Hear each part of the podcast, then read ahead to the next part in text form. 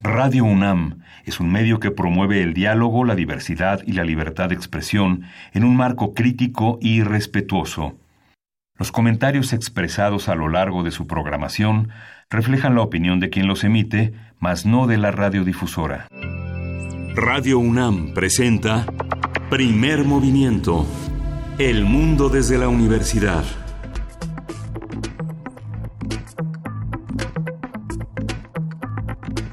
Hola, buenos días. Hoy es viernes 8 de noviembre y son las 7 3 de la mañana aquí en la Ciudad de México. Estamos en la cabina de Radio UNAM en primer movimiento. Bernice Camacho, hola, buenos días. Buenos días, Miguel Ángel Quemain. Buenos días. Eh, pues ya, ya estamos eh, cerquita de este fin de semana, de una semana complicadísima. Vaya que hay que tener estómago para vivir en este país. Pero calma, porque aquí en primer movimiento, hoy es viernes de radio teatro, de complacencias musicales. Eh, pueden ir enviándolas a nuestras redes, a nuestro correo. En fin, ustedes ya lo saben, son bienvenidas. Eh, también hablaremos de danza, muchas cosas interesantes para el programa del día de hoy. Y pues bueno, iniciar con la noticia de que ya tenemos titular de la Comisión Nacional de Derechos Humanos, Miguel Ángel, después del tercer intento de votación, el Senado designó ayer a Rosario Piedra Ibarra como la nueva titular de la Comisión Nacional de Derechos Humanos.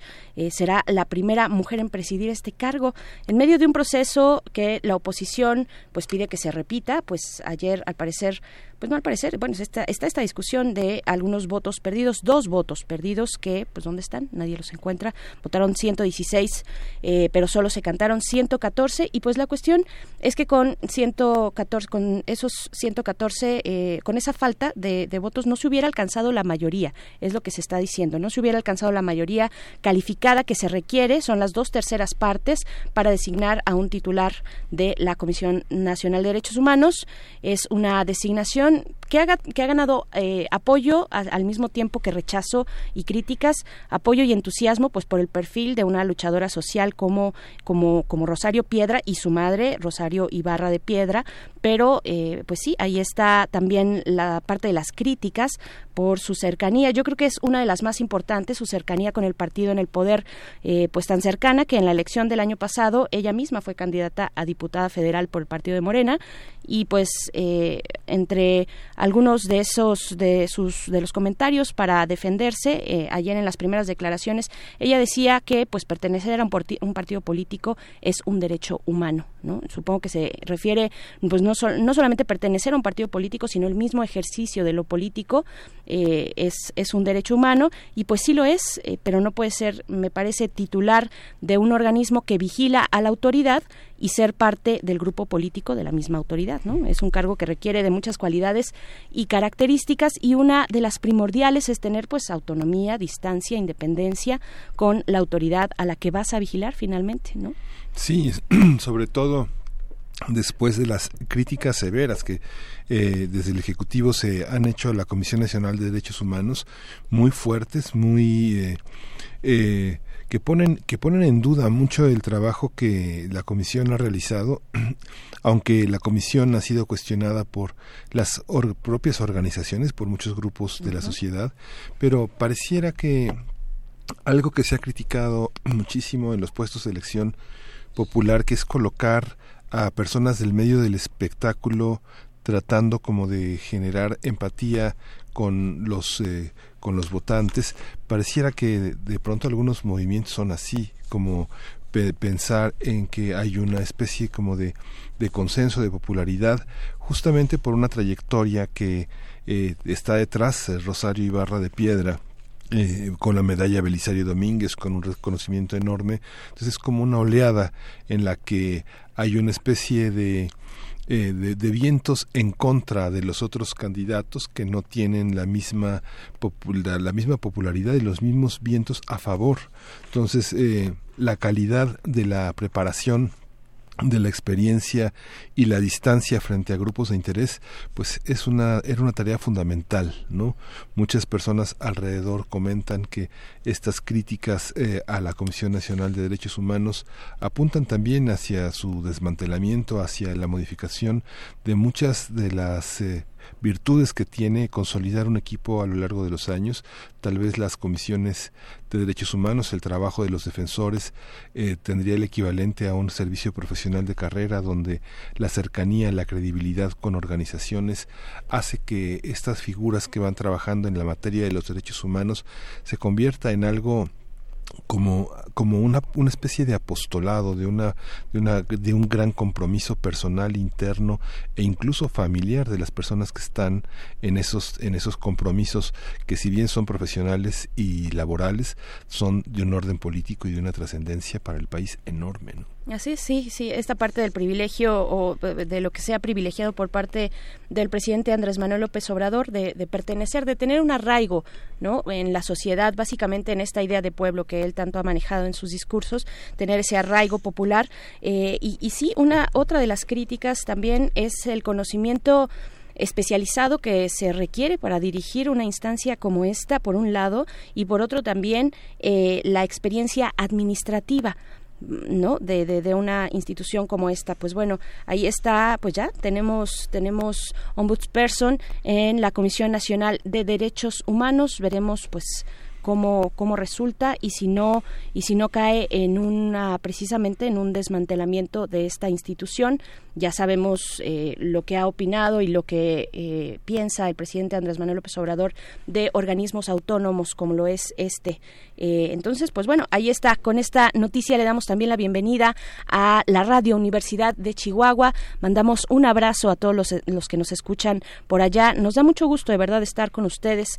Ojalá pudieran manifestarse un poquito más en nuestras redes sociales, saber cómo les va. Han, han sido semanas muy complicadas, bueno, vaya, semanas por decirlo, por decir poco, pero eh, esta semana ha estado complicada allá en Ciudad Juárez, por ejemplo. Eh, vamos a estar con ustedes de 6 a 7 hora de Chihuahua, 7 a 8 hora de la Ciudad de México a través del 105.3, el 106.9 y el 105.7. Bienvenidos, bienvenidas. Sí. Y pues tenemos un arranque de danza, Miguel Ángel, uno de tus meros moles también. Sí, tenemos un arranque de danza con una compañía que ya tiene prácticamente casi dos décadas, tiene 15 años en realidad de, funciones en, en este reconocimiento que eh, el Estado, las instituciones hacen de una compañía como Viva Flamenco que eh, coordina, dirige Leticia Cosío, que es la fundadora de esta compañía de flamenco y que va a estar hoy con nosotros con un amplio anuncio de actividades dancísticas en la Ciudad de México. Y también después tendremos nuestro radioteatro sorpresa de todos los viernes para irnos luego a nuestra nota nacional la libertad de expresión, el periodismo y los derechos humanos en México actualmente. Pues bueno, vamos a comentarlo con Eduardo Espinosa, quien es licenciado en Derecho por la UNAM y director ejecutivo del Centro Nacional de Comunicación Social, conocido mejor como CENCOS. Sí, vamos a tener también eh, justamente en la, en la nota internacional tenemos las vamos a contar con el comentario de la doctora Paulina Berumen. Ella es internacionalista, especialista en temas políticos y de política pública sobre África y también para nuestra mesa, después de la poesía necesaria, nuestra mesa del día con eh, la presencia de la doctora Valeria Sousa Saldívar. Ella, ustedes la conocen, es investigadora del Instituto de Ecología de la UNAM. Recientemente fue nombrada miembro honorario de la Academia Estadounidense de Artes y Ciencias, esa donde también fueron mencionados, por ejemplo, pues, personajes de la talla como, como Charles Darwin, nada más y nada menos. Pues bueno, vamos a hablar con ella, con la doctora Sousa, acerca de el activismo por el medio ambiente, una carrera contra el tiempo. Eh, va a estar interesante esta mesa. Sí, y vamos a cerrar con A Voz en Cuello, Versos, Gritos y Sombrerazos. Festival de la Palabra en la Música Tradicional. Vamos a conversar con Carlos Manuel Juárez, que es el coordinador de programas de música de la Dirección General de Culturas Populares e Indígenas y Urbanas de la Secretaría de Cultura. Bien, pues les invitamos a que se sumen esta mañana de viernes. Eh, bienvenidos, bienvenidas, buenos días. Ya, es fin de semana. Vaya que nos merecemos un, un breve descanso, al menos un respiro. Eh, arroba P Movimiento en Twitter, así nos encuentran. Primer Movimiento UNAM en Facebook. Y vamos a iniciar con música. Sí, es una complacencia, pero ¿para quién será esta complacencia? es para C del Corral y es nada menos que Chuck Berry tocando Memphis, Tennessee. Wow.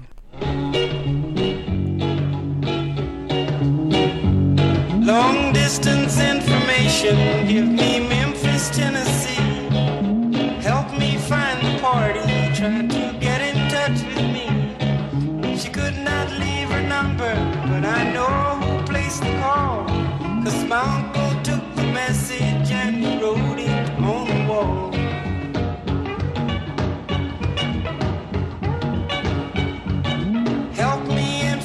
information, get in touch with my Marie.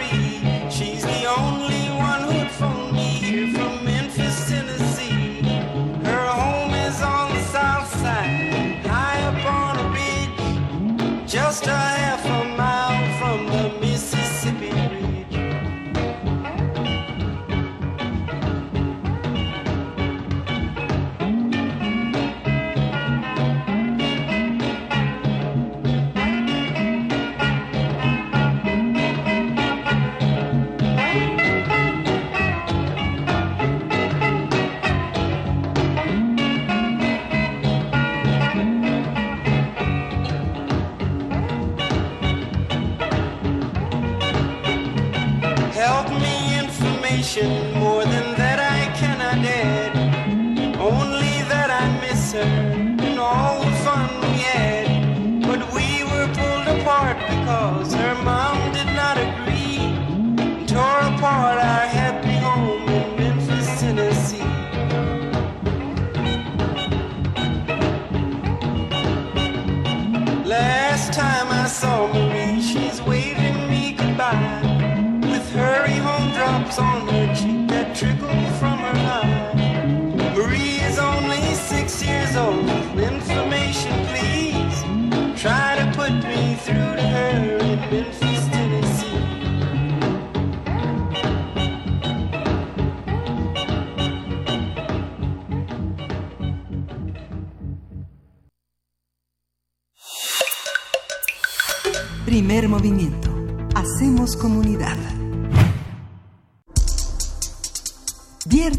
de ocio. El flamenco es un género musical que nació en Andalucía, en España, en el sur de España, y se caracteriza por tres aspectos principales, el cante, el toque y el baile. Muchos consideran el flamenco como un género que surgió del mestizaje de las diferentes culturas que coincidieron durante esa época en esa región. En 2010, la UNESCO declaró al flamenco como patrimonio cultural inmaterial de la humanidad. Su popularidad se ha extendido en otros países como Costa Rica, El Salvador, Guatemala, México, por supuesto, Panamá, Venezuela, Puerto Rico, Chile o Japón, eh, donde han surgido algunas agrupaciones. En nuestro país, la compañía de danza Viva Flamenco, dirigida por Leticia Cosío, cumple 15 años de actividad ininterrumpida. Desde su fundación, esta compañía ha sido reconocida por su trabajo y se ha presentado en diferentes teatros, foros, tablaos a lo largo del país. Para continuar celebrando sus 15 años de vida, Viva Flamenco se presentará en la sala Miguel Covarrubias del Centro Cultural Universitario el viernes 15 de noviembre a las 8 de la noche, el sábado 16 a las 7 y el domingo 17 a las 6 de la tarde. Y a partir de las funciones en la sala Miguel Covarrubias, bueno, vamos a hablar sobre este género, sus manifestaciones en la danza, la poesía, la música y el canto, así como la tradición del flamenco en México. Y está con nosotros Leticia Cosío, directora y fundadora de la compañía Viva Flamenco. Bienvenida, Leticia, muchas gracias por estar aquí. Al contrario, muchas gracias Miguel Ángel Berenice, muy muy contenta de que nos den esta oportunidad en su espacio para poder platicar acerca de la compañía Viva Flamenco y como dicen ustedes, de nuestro 15 aniversario. ¿Y que qué? se dicen fácil, 15 Se dice años. fácil, sí, Leticia, pues enhorabuena. ¿Qué significa? ¿Qué significa mantener una compañía de danza y en específico una compañía de flamenco durante 15 años en México? Pues mira, ha sido un trabajo este muy duro, pero de muchas recompensas. Y la verdad es que yo me siento muy orgullosa por todo este esta agrupación que ha creído en el proyecto, ha creído en lo que estamos haciendo y por eso pues nos hemos mantenido juntos, porque pues sí ha sido un trabajo de mucha disciplina, de mucha entereza, de mucha entrega, de mucha visión y por supuesto que de mucho talento para poder eh, eh, mantenernos, porque como lo decía, se dice fácil, pero realmente estar y sobre todo que somos una una compañía independiente, no tenemos subsidio de ningún de ninguna índole y pues lo que hacemos es trabajar día con día y en el caso de, de la promoción y de la difusión tanto de nuestra compañía como del flamenco en México, pues todos los días hay que trabajar duro y hay que tocar puertas en todos los festivales, las instituciones, para que eh, pues nos puedan así que programar, nos puedan contratar. Entonces, sí ha sido un trabajo bastante fuerte, pero muy enriquecedor, muy bello, porque además eh, pues nos permite a nosotros presentar eh, todo este arte o toda esta expresión que traemos cada uno y poderla proyectar en estos escenarios y sobre todo para un público eh, que muchas veces no conoce, que sí quiero comentar que el concepto de la compañía desde un inicio fue precisamente el de crear espectáculos para eh, un público que no conoce mucho del flamenco todavía, un público que a lo mejor por ahí vio un video o escuchó una música y que pues le llama la atención, le gusta lo que pero nosotros tratamos de hacer espectáculos día con día muy dinámicos eh, muy de agrupaciones, buscamos, eh, cuidamos mucho lo que es eh, la esencia del flamenco, eh, el vestuario, el, cómo presentarlo para que este público se vaya adentrando. Y la verdad es que yo me siento muy contenta también porque pues hemos tenido ejemplos de personas que por primera vez se han acercado con Viva Flamenco al flamenco y eh, les ha gustado y ha sido bello que, que ellos solitos se han adentrado más, entonces ahora van a ver a otros grupos, ahora escuchan más del, lo, lo que están trayendo de esta de pues de esta cultura no que, que viene como dices de la parte sur de, de España. Y bueno de alguna manera pues yo creo que que sí estamos cumpliendo con nuestra tarea porque pues esta gente se ha acercado y es lo que queremos, crear un público más para este arte que uno dice de momento eh, pues de la parte del sur de España, ¿no? Viene de otro lugar, pero yo no lo, lo considero así porque ya todos somos una mezcla de sangre muy interesante y el flamenco, como lo estaban diciendo en la introducción, pues es un lamento, un lamento, es una comunión que se crea entre entre lo que es el cante, el toque, el bailaor y tiene una fuerza eh, muy especial eh, y que este lamento y que también puede ser cosas de alegría, de burla por todo lo que ha sufrido es eh, esta cultura, pues todos lo sentimos hoy en día, todos estamos sufriendo o todos estamos contentos o todos nos burlamos de momento lo que pasa en la vida, lo único que estamos haciendo es como juntar todo eso para poderlo proyectar para que la gente se identifique con nosotros, que la gente sienta algo cuando nosotros nos estamos presentando, estamos proyectando todo esto, y si el público eh, le provocamos alguna emoción, alguna sensación, la que sea, a veces hasta uno no sabe, pero si sientes algo, yo creo que ese, ese momento, ese día, como artistas, estamos cumpliendo nuestra tarea. En México sí tenemos una enorme tradición del, del flamenco. Ha sido una, una este, un, un arte que yo creo que desde los años 30 está ya muy potente en México, tanto en la poesía como, como, en, la, como en la danza, pero en los últimos años eh, tiene altas y bajas, ¿no? De pronto aparecen y desaparecen tablados. Eh, hay una dificultad, por ejemplo, también para tener bailadores hombres. Muchas personas llevan a las niñas a bailar, luego las sacan, ¿no?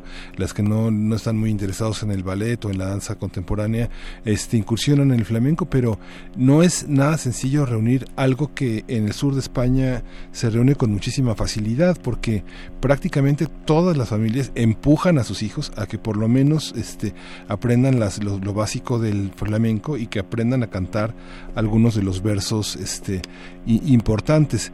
En México eh, los guitarristas que acompañan también son todo un tema porque no hay muchos, ¿no? No hay mucho guitarrista.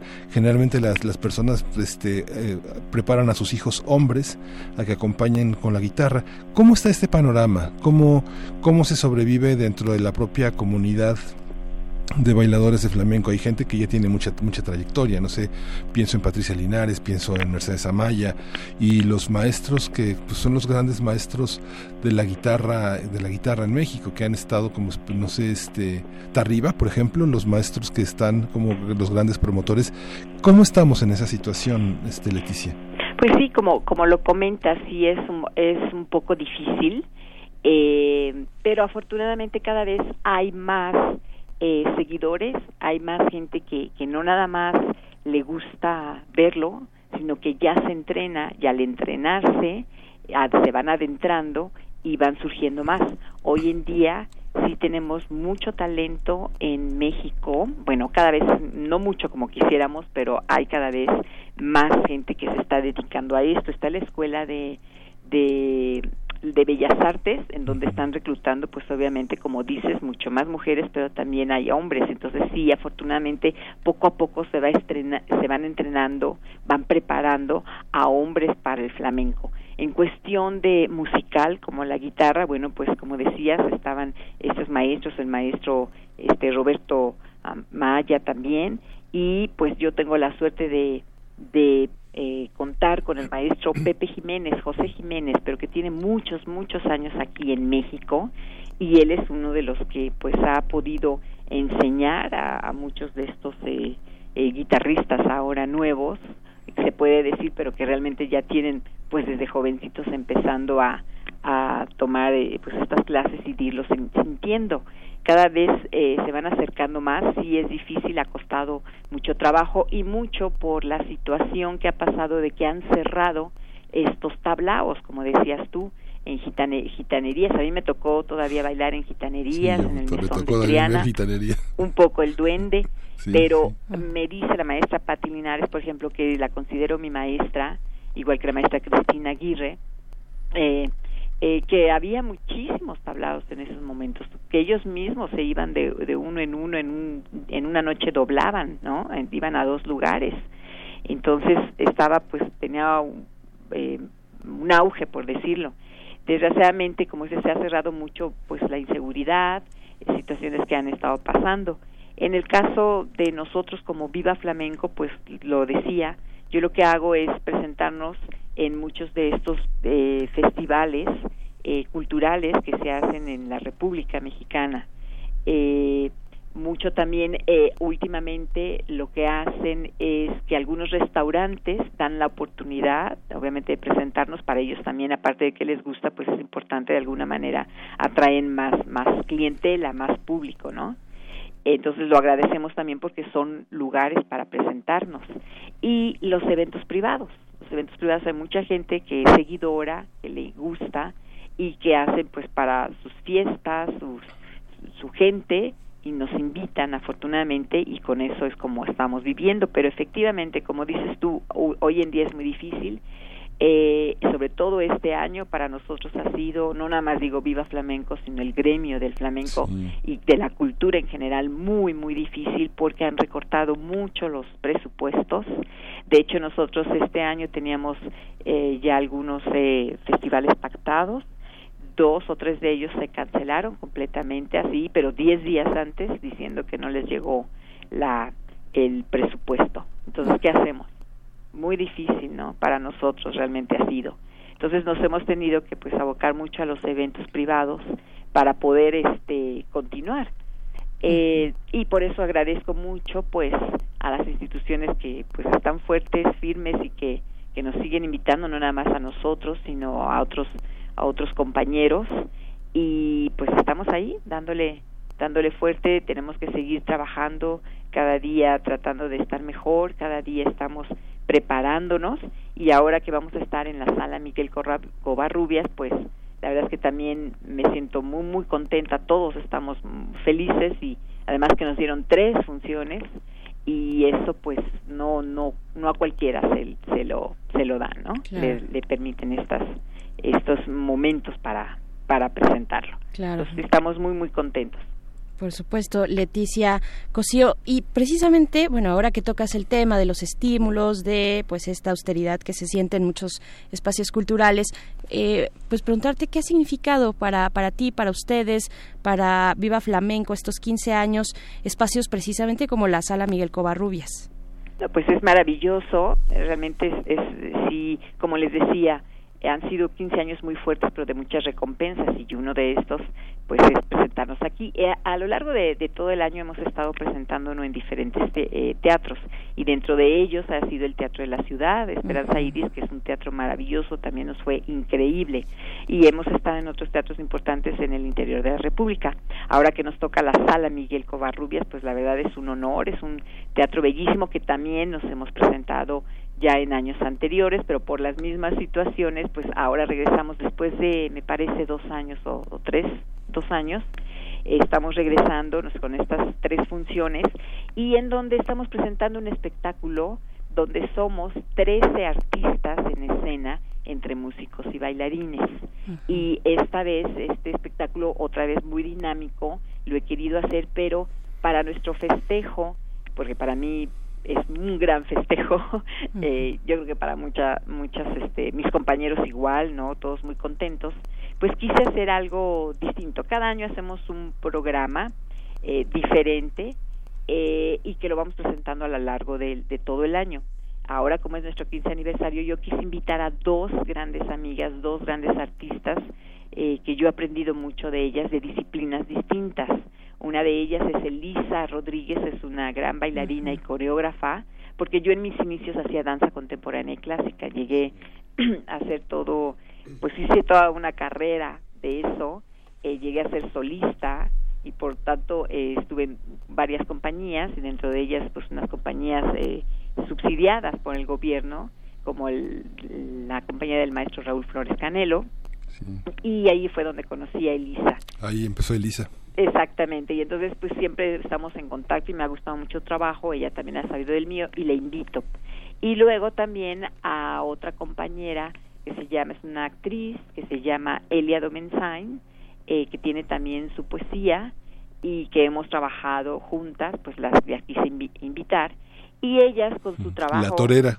Eh, ¿Perdón? La torera, Elia Exactamente, la torera. Y de hecho en su espectáculo ella lo enriquece con el flamenco y bueno, yo soy la, la bailadora solista de su, de su espectáculo.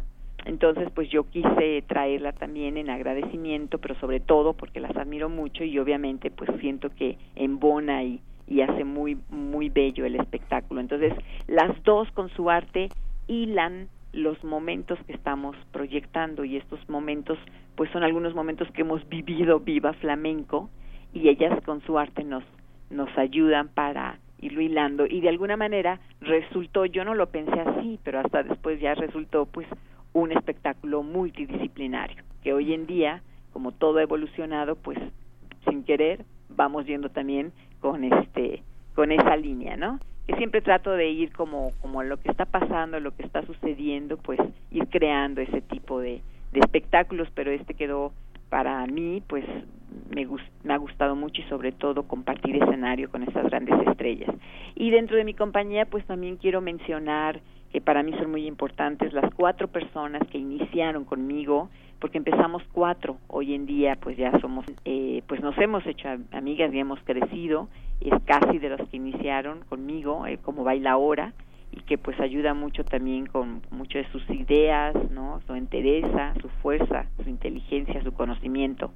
Está el maestro Pepe Jiménez, como le decía, un gran guitarrista, que, que pues todo en el gremio es súper conocido, que ha apoyado muchísimo y que él nos ayuda mucho, pues obviamente con su conocimiento. Él es de Jerez de la Frontera, allá en, en España, pero tiene muchos, muchos años viviendo aquí. Y entonces él también nos, nos platica todo lo que ha vivido y ya ha trabajado con las grandes estrellas.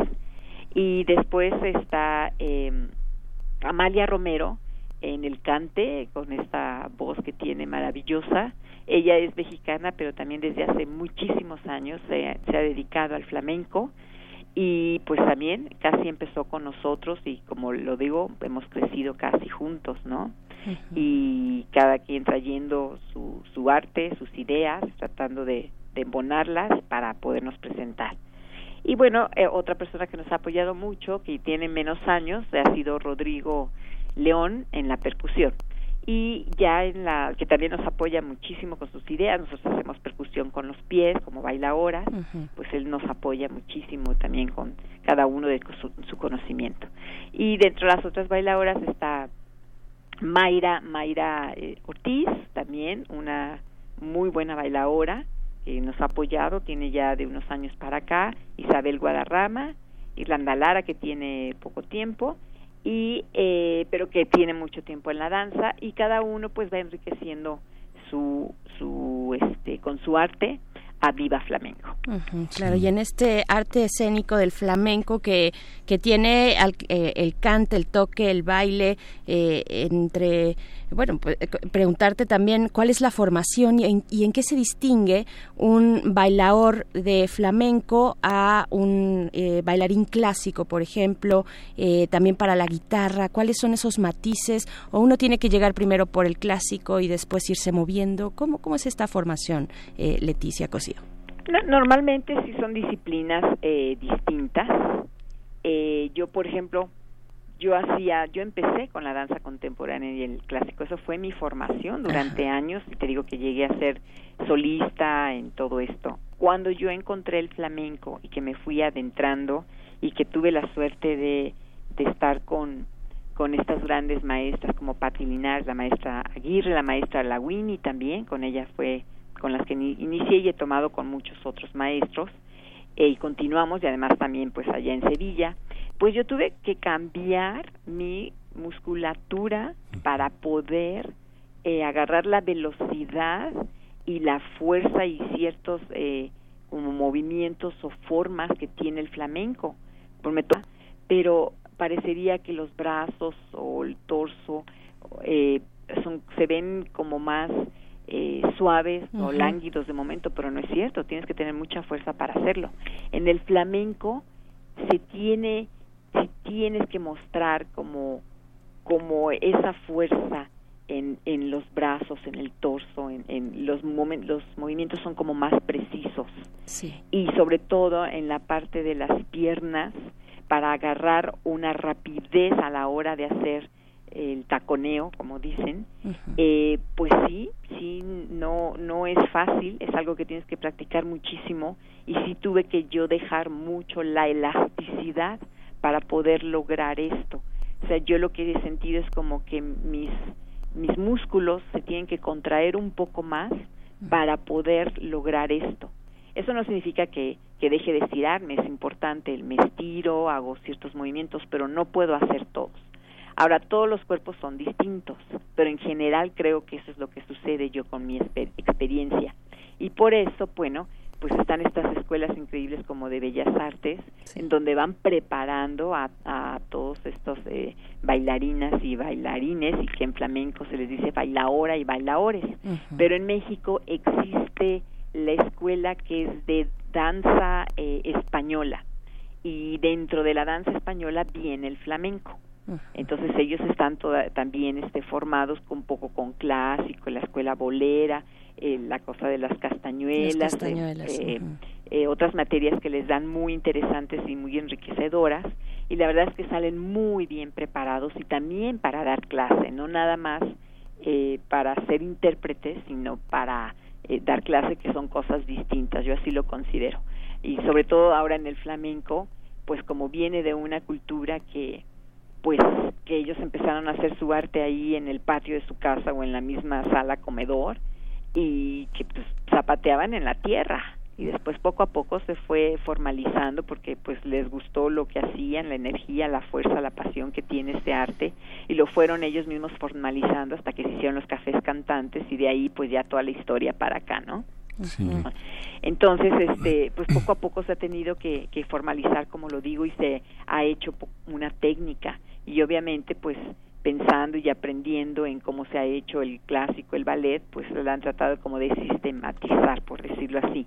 Y entonces, poco a poco, pues ha crecido y la gente no nada más ya se prepara en, como te decía, en flamenco, sino en otras disciplinas y que lo van enriqueciendo pero sí hay una una diferencia y se siente corporalmente. Yo pues es lo que he experimentado y me he dado cuenta que con mis compañeras eh, sucede lo mismo, ¿no? No todos los cuerpos son iguales, como les decía, pero en general eso eso es.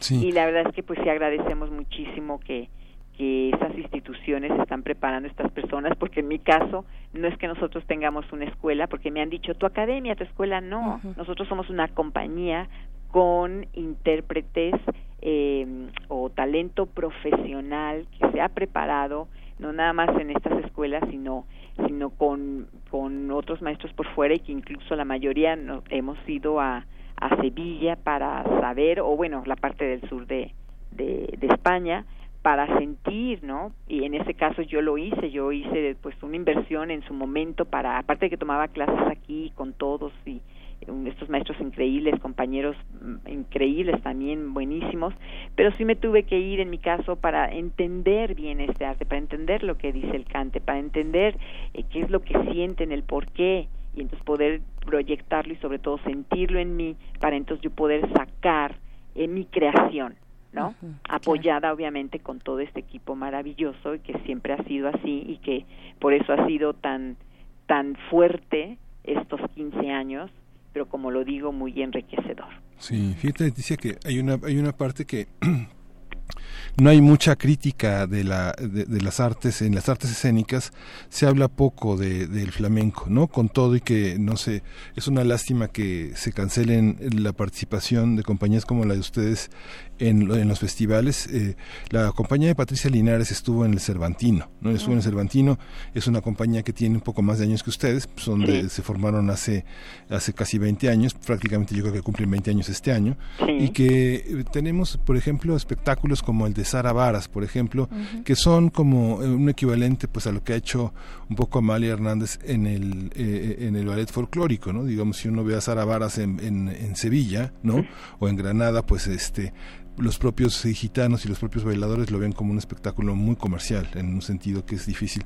Pero en México tenemos gente como María Lévano, como esta eh, Erika Suárez, que formó una compañía y que han sido distinguidas con las becas del FONCA, les han dado dinero para que sobrevivan, que es algo que le permite a las compañías de teatro y de danza tener este a veces becados actores becados este intérpretes que les que les dan un aire para que la compañía pueda sobrevivir. Pero ahí eh, cómo cómo están ustedes digamos que ahora sí van a tener verdaderamente el privilegio de estar en una sala universitaria que es de alguna manera un reconocimiento a una trayectoria de enorme rigor y de seriedad que contribuye también a lo académico. Pero cómo cómo están ustedes en ese en ese terreno participan en convocatorias cómo ven la programación de festivales este privilegian el espectáculo sobre la búsqueda de la tradición o lo experimental, como el caso, el caso de la compañía de Erika, de Suárez que mencionaba?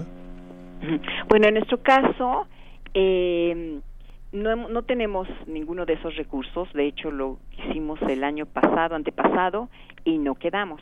Pero ah. precisamente yo no pongo mis laureles en eso, por lo que veo, por lo que sucede.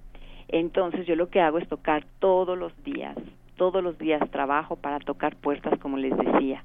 Y efectivamente sí me encuentro con mucho con esto de que no tienen todo el presupuesto. A veces tengo la compañía, la tengo que recortar un poco para que a ellos les alcance, porque no nada más son los honorarios, sino también pues todos los viáticos. Y muchas veces son más los viáticos que los honorarios, ¿no? Entonces, sí es una, una tristeza para nosotros que con todo el trabajo, todo lo que hacemos, eh, no, no se, se concrete a veces y muchas cosas muchas veces son por los dineros porque nuestro trabajo les ha gustado. Y obviamente van varios festivales o varios festivales van varias veces que nos han eh, eh, eh contratado o llevado para presentarnos con ellos. Otra cosa lo que hago mucho yo pues es hacer empresa. Muchas veces yo me voy a los a los teatros y me voy a taquilla. Ese es un trabajo muy fuerte muy este desgastante en ese sentido de la promoción para poder lograr y hacerlo. Pero si no hacemos eso estaríamos pues como esperando a ver a qué hora en qué momento llega para que nos inviten. Entonces no podemos hacer eso porque de esto vivimos.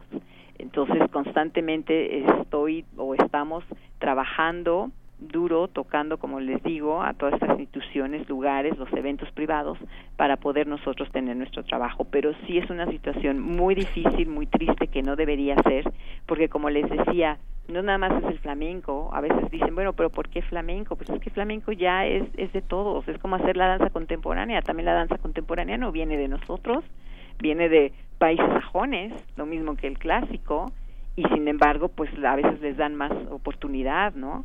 Entonces, y luego además les dan las instituciones, les dan las funciones y llegan, este, hay más personas en, en el escenario que el, que el de público.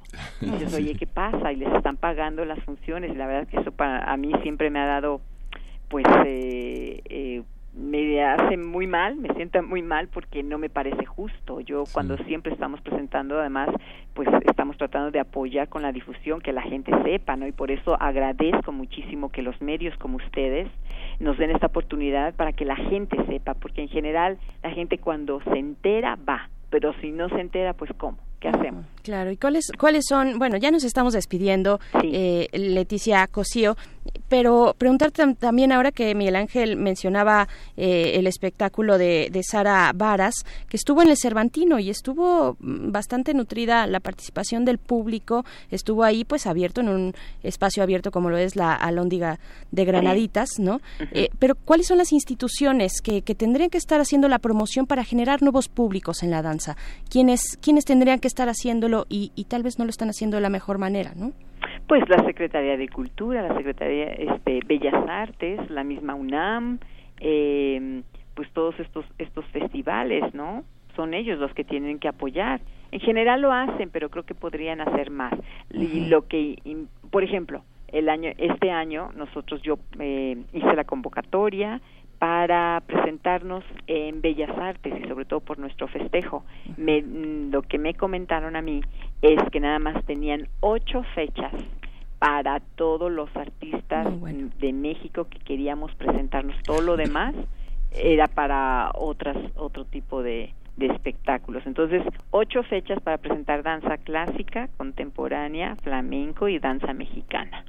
Obviamente, pues no, no, no, no quedamos espero que el próximo año pues sí no los den porque la verdad es que yo sí quisiera festejarlo, ¿no? Sí, digo, si a Rosana Filomarino, que es el Premio Nacional de Artes de este año, le dieron dos fechas, sí, estaba, enojada, estaba enojadísima, porque finalmente lo va a presentar en noviembre, pero digamos, una compañía, compañías que tienen tan, tanto tiempo, ahora en la compañía, en la, temporada de danza les dieron, metieron ballet folclórico, pero es así como nada más una embarradita, ¿no? Sí, Exactamente. Pues Así es, pues invítanos de nuevo, Leticia Cosío, a esta, este festejo, a esta fiesta de Viva Flamenco en la sala Miguel Covarrubias. Eh, cuéntanoslo todo. Hay una cuota de recuperación que me parece que es bastante accesible. ¿Cómo está esto? Sí, sí, sí. Cuesta el boleto o cuota de recuperación es de 80 pesos y con los descuentos acostumbrados, que es el 50%, ¿no? Para los maestros, este, estudiantes, el INSEN todos ellos así es que la verdad está no hay no hay ningún cómo se dice eh, pero para no ir y presentar y estar con nosotros. Vamos a estar el viernes 15 de noviembre a las 20 horas el sábado 16 a las 19 horas y el domingo 17 a las 18 horas en este precioso teatro que se llama Sala Miguel Covarrubias, que está dentro del Centro Cultural Universitario. Y a mí me gustaría, si me lo permiten, regalar dos pases dobles para su audiencia. Claro que sí. Para la función del viernes 15 a las 20 horas.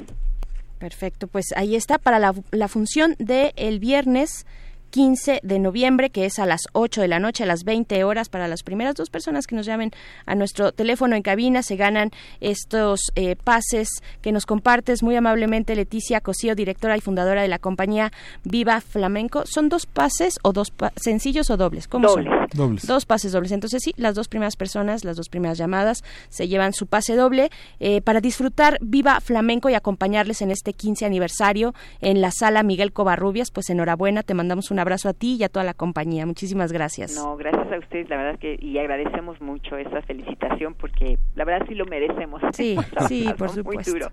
Y bueno, si me lo permites, quisiera dar mis mis redes para si la claro, gente sí, quiere por saber supuesto. eh, acerca de nosotros, también podemos dar algunas clases, nos daría mucho gusto. Ay. Eh, nuestra página es www.vivaflamenco.com.mx.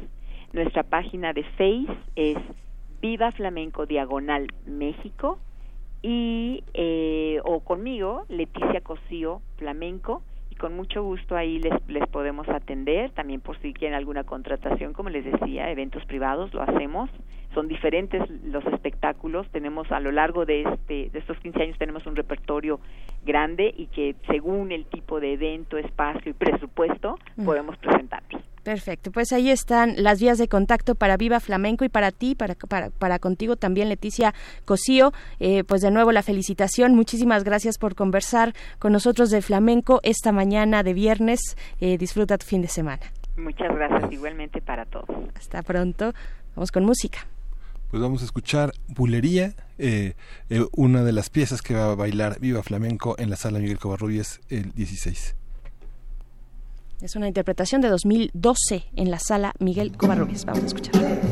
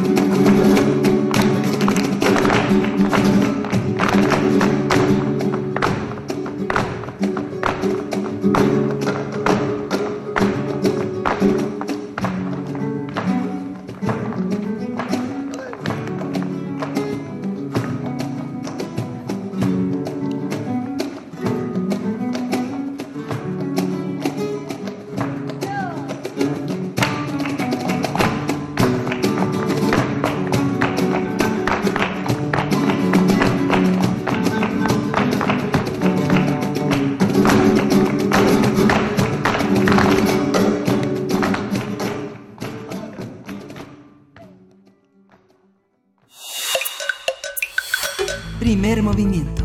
Hacemos comunidad. Para teatros, los radioteatros de primer movimiento.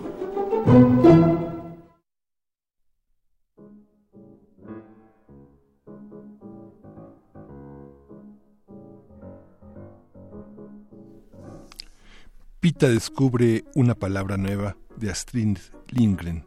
El libro español Lecturas Tercer Grado, CEP, México, 1984.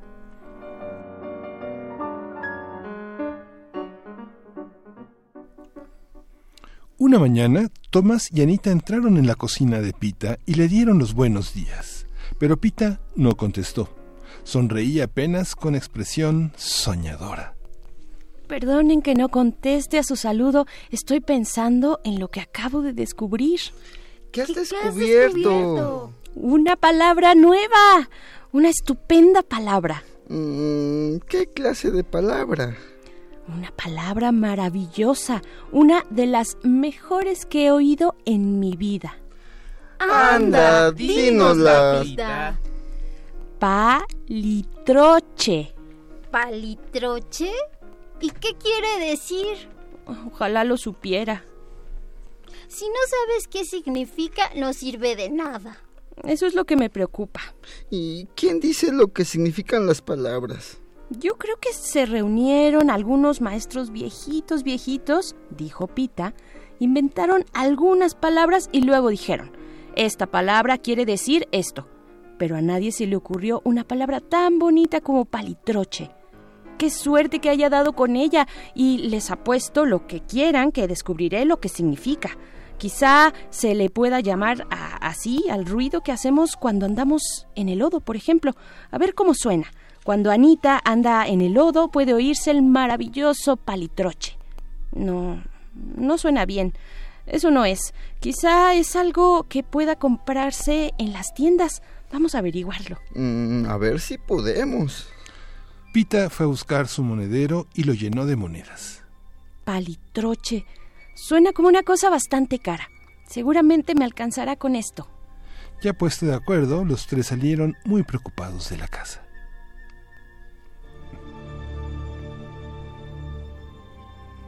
Llegaron a una pastelería. Quisiera comprar algunos palitroches.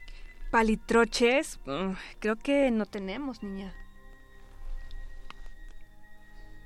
Entraron a una ferretería. Quiero comprar un palitroche. Mm, ¿Palitroche? Vamos a ver. Vamos a ver si encuentra alguno.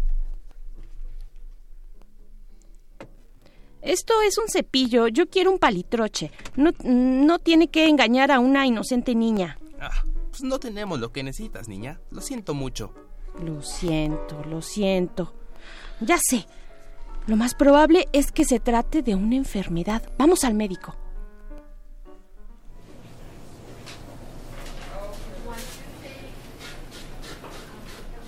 Quiero ver al doctor. Es un caso grave. Como se trataba de un caso grave, la enfermera la hizo pasar inmediatamente. ¿Qué te pasa? Estoy muy asustada, doctor. Creo que estoy enferma de un grave palitroche. ¿Es contagioso? Tú tienes más salud que todos nosotros juntos. No te preocupes. Pero existe una enfermedad con ese nombre, ¿verdad? No, pero aunque existiera, no la atraparías jamás. Pita, Tomás y Anita salieron de ahí bastante desconsolados. Iban con la cabeza baja, pensando que nunca encontrarían el palitroche.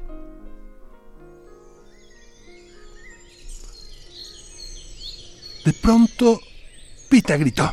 Ten cuidado, Tomás. No pises ese animalito. Los tres miraron hacia el suelo. El animalito era pequeño con un par de alas verdes que brillaban como si fuera un metal. No es un chapulín ni grillo. La cara de Pita se iluminó. Ya sé. Es un palitroche. ¿Estás segura? ¿Crees que no voy a conocer un palitroche cuando lo veo? Como tú no has visto ninguno en tu vida, no sabes reconocerlos, mi querido palitroche. Ya sabía yo que al final iba a encontrarte. Hemos recorrido toda la ciudad buscándote y estabas casi, casi debajo del zapato de Tomás. Ven, te llevaré a casa y viviremos felices.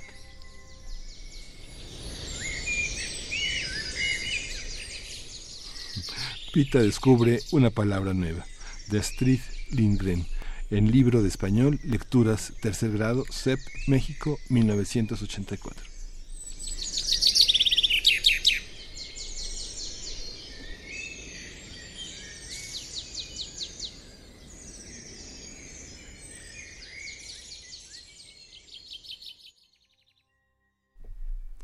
Dame tu palitroche, Berenice Camacho. Saludo a todas las pitas que andan por allá buscando palitroches y, palabras asombrosas. Miguel Ángel, nos estamos despidiendo después de nuestro radioteatro de esta primera hora. Gracias a Chihuahua. Ojalá les haya gustado el radioteatro del día de hoy. Disfruten su fin de semana y vamos al corte de la hora y volvemos a primer movimiento. Síguenos en redes sociales. Encuéntranos en Facebook como Primer Movimiento y en Twitter como arroba PMovimiento. Hagamos comunidad.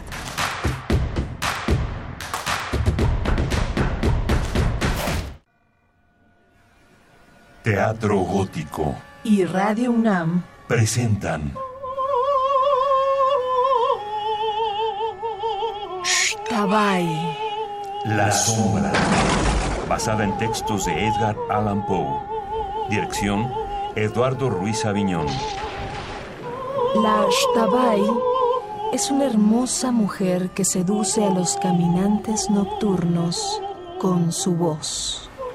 Para después asesinarlos cruelmente. Se lleva las almas al fondo de la tierra. Es protegida por los animales. Es una encarnación femenina del diablo. Cuatro últimas funciones. Jueves 7, 14 y 28 de noviembre y jueves 5 de diciembre a las 20 horas. Sala Julián Carrillo de Radio UNAM. Adolfo Prieto 133, cerca del Metrobús Amores. Radio UNAM. Experiencia sonora. Mi INE está hecha de participación. Somos millones de personas quienes todos los días cuidamos la democracia. Está hecha de nuestra responsabilidad. Todas y todos hemos construido un padrón electoral más confiable. Mi INE está hecha de seguridad. Mis datos están protegidos y solo yo decido con quién los comparto. Si cambiaste de domicilio, avísale al INE y ayuda a mantener actualizado el padrón electoral. Mi INE es lo que soy. Yo me identifico con la democracia. Contamos todas, contamos todos. INE. Sí, a veces sientes que no hay salida. Que nadie te oye. Ni te ve, ni le importa si estás triste o enojado. O a lo mejor no quieres decir nada. Porque no sabes qué te está pasando. Pero siempre hay opciones. Si necesitas ayuda, búscanos. Arroba línea de guion bajo la vida en Twitter o la línea de la vida en Messenger de Facebook. Aquí te, te escuchamos, escuchamos cualquier día a cualquier hora. Juntos por la paz. Estrategia Nacional para la Prevención de las Adicciones. Gobierno de México. La música, la partitura, la idea y la persona detrás.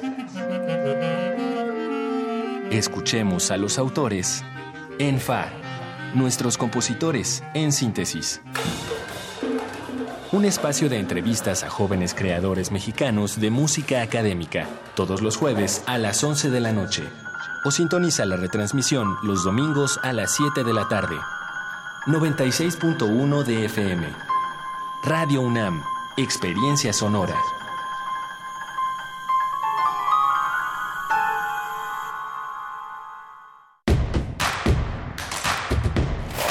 Queremos escucharte. Llámanos al 55 36 43 39 y al 55 36 89 89. Primer movimiento. Hacemos comunidad. Hola, buenas, buenos días. Hoy es eh, 8 de noviembre, viernes 8 de noviembre, y estamos aquí en la cabina de Radio NAM en primer movimiento en punto de las 8, casi con tres minutos. Berenice Camacho, buenos días. ¿Cómo Hola, estás? buenos días, Miguel Ángel Quemain. Pues sí, iniciamos esta segunda hora. Tendremos una nota nacional para hablar de la libertad de expresión, del periodismo, los derechos humanos. Eh, en unos momentos más estaremos conversando con Eduardo Espinosa, licenciado en Derecho por la UNAM, director ejecutivo de CENCOS, del Centro Nacional de Comunicación Social, AC. Eh, y pues bueno, después de esta primera hora con que cerró con nuestro radioteatro, que algunos evocó sus años escolares, porque es una eh, edición, es un cuento que se incluía en 1984 en los libros de la SEP de lectura. Eh, pues igual también se vale de pronto que nos compartan algunas de sus, si es que aún los conservan, yo tengo algunos, no, no míos, pero sí me interesa mucho cómo ha ido eh, cambiando los contenidos de esa, eh, de ese libro de texto, ese libro de, de literatura, de cuentos eh, en la educación de la primaria y pues bueno, si quieren ahí compartirnos algunos de sus eh, recuerdos con estos cuentos, pues ahí están nuestras redes sociales. Ya Refrancito nos dice, qué maravilla, yo leí esa historia de los increíbles libros de la SEP con las ilustraciones de un caricaturista que me encantaba, Z, eh, de SEP, de SIP, así se llamaba, de SIP, Pita pensando con su palita. Eh, bueno, pues aquí está también Mayra Elizondo, eh, un abrazo, dice que súper actuación para todo el, la producción que estuvo también acá, este, todos lo- los chicos de Servicio Social, Miriam Toño estuvo por acá y bueno, Sofi también nos manda saludos y a todos, a todos los que se congregan en nuestras redes sociales. Dice eh, GS Gomu, gracias por ese recuerdo, lecturas que marcaron mi infancia. Ya ven, como si nos vino a la memoria Pilar Mor- Edel Jiménez está por acá, Flechador del Sol. eh, dice favor de poner las redes sociales de Leticia Cosío de los de Viva Flamenco gracias pues son así Viva Flamenco eh, para todas sus redes Sí. sociales así los encuentras Flechador y pues bueno vamos eh, con algo de música porque hoy es viernes de complacencias Miguel Ángel Este, ¿qué quieres de mí? Es de Pink Floyd y, está, y es para Miguel Ángel Gemirán, nada menos.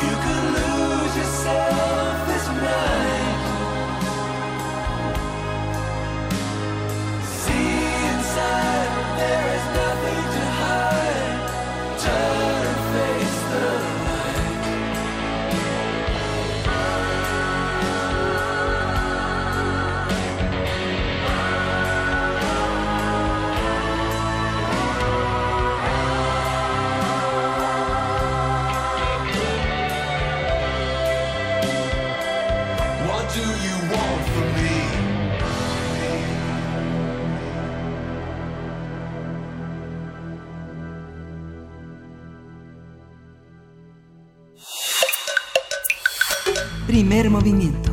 Hacemos comunidad. Nota Nacional. Una coalición de 17 organizaciones internacionales dedicadas a la defensa de la libertad de expresión visitó nuestro país para abordar la situación de impunidad, los crímenes contra periodistas. La misión acudió a la conferencia matutina del presidente Andrés Manuel López Obrador y sostuvo reuniones con funcionarios del gobierno mexicano. Mediante un comunicado, estas 17 organizaciones manifestaron su preocupación por la falta de compromiso del Estado mexicano para resolver la grave crisis en materia de libertad de expresión, así como su incapacidad para reconocer la gravedad del problema, incluido el de violencia. Aunque el presidente eh, López Obrador afirmó en su conferencia del miércoles que nunca ha utilizado un lenguaje que estigmatice a los periodistas, la coalición señaló que ese es uno de los aspectos que más preocupa a organizaciones sociales y periodistas de diferentes estados del país, ya que aumenta las condiciones de vulnerabilidad de las y los periodistas. Señalaron que es irresponsable y peligroso el intento de camuflar como derecho de réplica el agravio y la descalificación en un país donde al menos 10 periodistas han sido asesinados en lo que va de este año 2019. Vamos a hacer un análisis de los desencuentros entre el presidente y los periodistas, cuáles son los argumentos que esgrime cada uno y cómo puede construirse un acuerdo que respete los derechos de ambas partes. Nos acompaña Eduardo Espinosa, él es licenciado en Derecho por la UNAM, director ejecutivo del Centro Nacional de Comunicación Social, CENCOS. Bienvenido, Eduardo Espinosa, gracias por estar con nosotros. Te saludamos Berenice Camacho y Miguel Ángel Camacho. Gracias por el espacio, saludo a toda la audiencia y a usted. Gracias, Eduardo. Pues, pues bueno, preguntarte por dónde empezar, ¿no? Esto que ya lleva, pues prácticamente todo lo que eh, va del sexenio de Andrés Manuel López Obrador, esta confrontación, esta atmósfera, pues de ires y venires, de señalamientos por ambos lados, de lo que significa la atmósfera de la libertad de expresión y de prensa, por supuesto. ¿Qué decir? ¿Qué decir primero de esta visita, estas 17 organizaciones, esta coalición que, que vienen y señalan esto ante el presidente Andrés Manuel? Mira, primero eh, comentarles que justo la misión llega a México en el marco del día 2 de noviembre, que es el día para poner fin a los delitos contra la prensa. Entonces, eh, en ese marco, organizaciones de la sociedad civil, pero internacionales, y viendo los grandes, altos índices de violencia que hay en el país contra, contra el gremio periodístico, deciden hacer una misión para reunirse con organizaciones de la sociedad civil, periodistas, diferentes autoridades, para tener una idea de qué es lo que está sucediendo en México. Y bueno, después de estas reuniones hay una clara hay una clara visión del gobierno federal y de algunas otras autoridades que nos preocupa mucho a la misión y a CENCOS como, como receptor de la misma, porque pues a la hora de que al, al, al Andrés Manuel López Obrador se le pregunta si estigmatiza o no, solamente evade la pregunta y dice que él no lo hace cuando hay evidencia técnica de que en diversas mañaneras ha habido señalamientos que ponen en un grado de vulnerabilidad distinto a las personas que señala y al resto de los periodistas por las condiciones tan críticas que, que hay en el país. Primero pondré ese, ese punto en la mesa. nada más para precisar, ¿por qué el 2 de noviembre? Cuéntanos esa parte. ¿Por qué se dio esta fecha como eh, la fecha para poner fin a las, pues a los asuntos, a las agresiones, a la prensa? ¿Qué, de, qué se trata eso? Bueno, hay que recordar, eh, este es un día que la Organización de las Naciones Unidas eh, considera con esa temática. En ese sentido, UNESCO tiene un evento que realiza cada año en diferentes partes del mundo para justo revisar eh, cómo está la situación. En este caso, el gobierno mexicano se convirtió en una especie de host y dice, yo quiero que el evento sea en mi país. Entonces, esa es un poco la dinámica, que también por eso las organizaciones internacionales vienen a México, pues el hecho de hacer el evento en el país da, da mucha certeza de que pues el gobierno federal sí tiene la intención de solucionar este problema y tiene la máxima apertura para enrutarnos en terminar con, con la grave crisis de violencia. Esta, esta parte de la estigmatización, eh, ¿cómo, ¿cómo, la ves? Si tuviéramos que hacer un poco un recorrido de desde el inicio de las mañaneras a esta, como ¿qué, qué recuento, qué imágenes más eh, recurrentes tendrías, eh, Eduardo? Bueno, mira, creo que justamente desde el momento en el que dicen que periodistas confrontan al presidente, se genera una narrativa que, que, que al menos desde Cinco no compartimos, porque preguntar y criticar no significa confrontar. El poder siempre está al escrutinio de, de, la ciudadanía y, pues bueno, a través del periodismo muchas veces se hacen señalamientos e investigaciones. Eso no, eso no tenemos que verlo como una confrontación, es una actividad que se tiene que realizar. El periodismo es la parte angular, es una, una parte de la piedra angular para la democracia. Sin, sin periodismo crítico no podemos eh, decir que en México se está construyendo una democracia. Entonces, en ese sentido, desde ahí yo no le pondrá que son que se confronta, simplemente se pregunta, se indaga, pues ese es el, el objetivo del periodismo, escrutinar al poder. Entonces, esa es una primera parte que, puse, que quisiera poner en la mesa. La segunda es que el problema es que la forma en la que el presidente ha ha enfrentado, ha dado respuestas a todas estas críticas y señalamientos, siempre son de la misma manera, siendo que él tendría que ser lo más abierto posible, entregar la mayor información posible, porque además es un acto proactiva de transparencia lo que es realiza en las mañaneras, pero no está surtiendo ese efecto, simplemente está informando eh, posiciones ideológicas y no muchas veces entregando datos duros y cuando se le señala que hay unos datos de su misma administración, dice yo tengo otros datos. Ese tipo de cosas va construyendo una narrativa negativa y el señalamiento a las y los periodistas en México los pone en una situación distinta, porque pensemos que la gran mayoría de los periodistas que están en Ciudad de México pues guardan condiciones un tanto distintas en cuanto al tema de seguridad. Privilegiadas, digamos, ¿no? Un poco en ese margen, sí. Claro. Y en los estados de la República, la violencia que sufren las y los periodistas es de un corte mucho más agresivo, mucho más incisivo. Y entonces nosotros hemos notado que cuando el presidente lanza este tipo de ataques hacia la prensa en general, eh, pues eso permea en modo como de cascada hacia las demás entidades y, eh, gubernamentales, hacia los estados y hacia los municipios, y que eso crea una especie de permisividad a poder eh, construir ese tipo de diálogos negativos que ponen vulnerabilidad a los periodistas.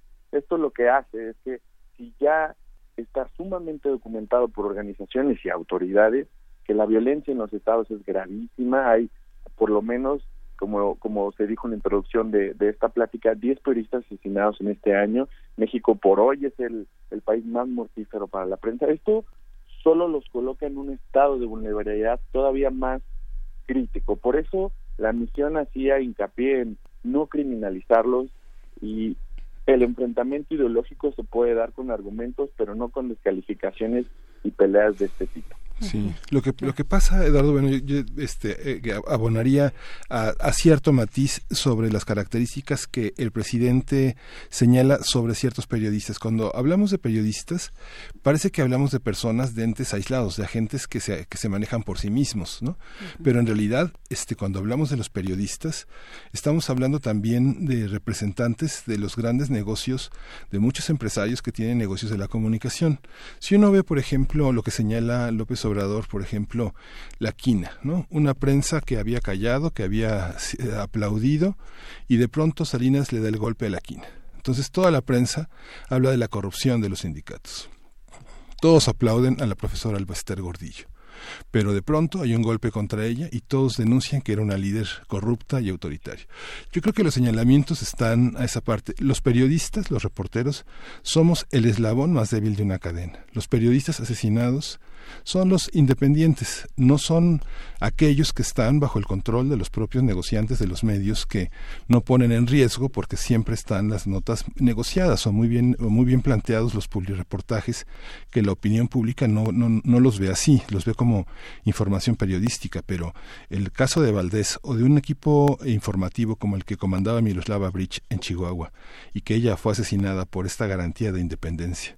Hay, ha habido momentos, Marco Lara Clar en el Universal, Oscar Hinojosa en el Universal, ha habido momentos muy importantes de independencia al interior de los negocios, pero no son los más. ¿eh? Sí, ¿qué decir, qué decir de esto, Eduardo? Eh, porque cuando hablamos de prensa hablamos en abstracto, justo, y parece un río revuelto donde olvidamos los intereses políticos de los dueños de los medios que existen, que están latentes. ¿Cómo tendría que referirse el presidente de la República que es un presidente muy político, es un presidente además eh, pues que está ahí, que, que, que platica, que, que, dialoga o que divide si tú quieres, pero que está ahí finalmente dando la cara todos los días a, a, a, la ciudadanía, ¿no? Algo que, que, se criticaba mucho, por ejemplo, de Enrique Peña Nieto, ¿no? Que ni siquiera se acercaba al balcón, o sea, ni siquiera se asomaba tantito. ¿no? ¿Cómo ponderarlo? ¿Cómo ponerlo en, en, en contraste, no? Mira, creo que justo ese es uno de, de, los problemas que quisiera como resaltar. El discurso hasta el día de hoy, por lo que hemos notado, por lo que se ha documentado, polariza y creo que en términos más llanos, justo toma a todos los sectores del periodismo y aunque nosotros consideramos que no sea la intención del presidente, pone en la narrativa polarizante a todos en un mismo saco y digamos que quienes frente a esta realidad se encuentren menos informados pueden construir eh, pues ciertos eh, discursos de odio hacia ciertas personas con, con, con, con, amplio desconocimiento. Entonces, a lo que quiero concluir es que justo esta dinámica de comunicación que hasta ahora se ha llevado polariza y eso hace que veamos como todos los periodistas son malos. Uh -huh. Esa parte me parece sumamente crítica porque justo como, como lo nombraste, el eslabón más débil, quienes son asesinados, también se ponen en esa posición y entonces ahora todos, la, todas y todos los periodistas son chayoteros, eh, son irresponsables, cuando en realidad los casos, si se quisiera hacer un análisis de qué tan crítico es un periodismo, ¿no? Tendrían que ser específicos, no tendrán que ser generalizados, porque entonces entramos a un a una situación que no va a tener fin. Entonces, este, este, este diálogo que lleva el presidente en la forma y en los términos en los que lo realiza, solo polariza y no, no permite establecer que, pues, pueda haber periodismo de tipo, de, de distinta índole, y esto, pues, preocupa porque hemos visto que solo incentiva y puede poner en más riesgo a las y los periodistas. Ayer precisamente veíamos al presidente eh, junto con los grandes dueños de los medios en este país. Estaba, se está planteando ya también la revisión, una revisión a la Ley Federal de Telecomunicaciones y Radiodifusión, ¿no? Lo veíamos también ahí. ¿Cómo, cómo, cómo es esta relación? ¿Cómo se ha planteado? ¿Cómo lo ves tú? Eh, ¿cómo, ¿Cómo se ha planteado la relación del presidente de la República con los grandes eh, capitales que impulsan proyectos importantísimos de radiodifusión, de telecomunicaciones? en nuestro país, ¿no? De grandes medios masivos de comunicación.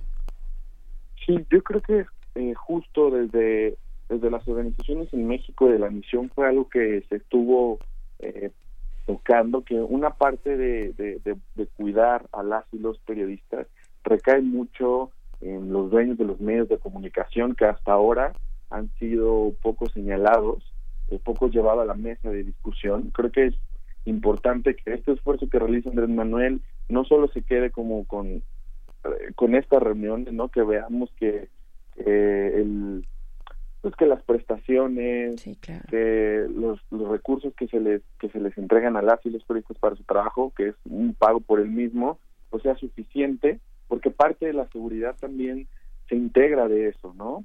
Y creo que la misión lo señaló, eh, es una parte que falta que falta construir, que falta generar más más puentes, porque hicieron un, una cita bastante crítica eh, en la que los grandes medios tienen dinero para eh, asegurar a sus equipos, sus equipos de, de, filmación, pero muchas veces las personas que, que llevan estos equipos a grabar no están aseguradas, ni siquiera tienen seguro social. Entonces, ahí hay este como como como este debate de cómo hay dinero para priorizar algunas cosas y unas para no. Entonces creo que sí es importante traerlos a la mesa de diálogo y poner que es necesario mejorar las condiciones laborales para las y los periodistas.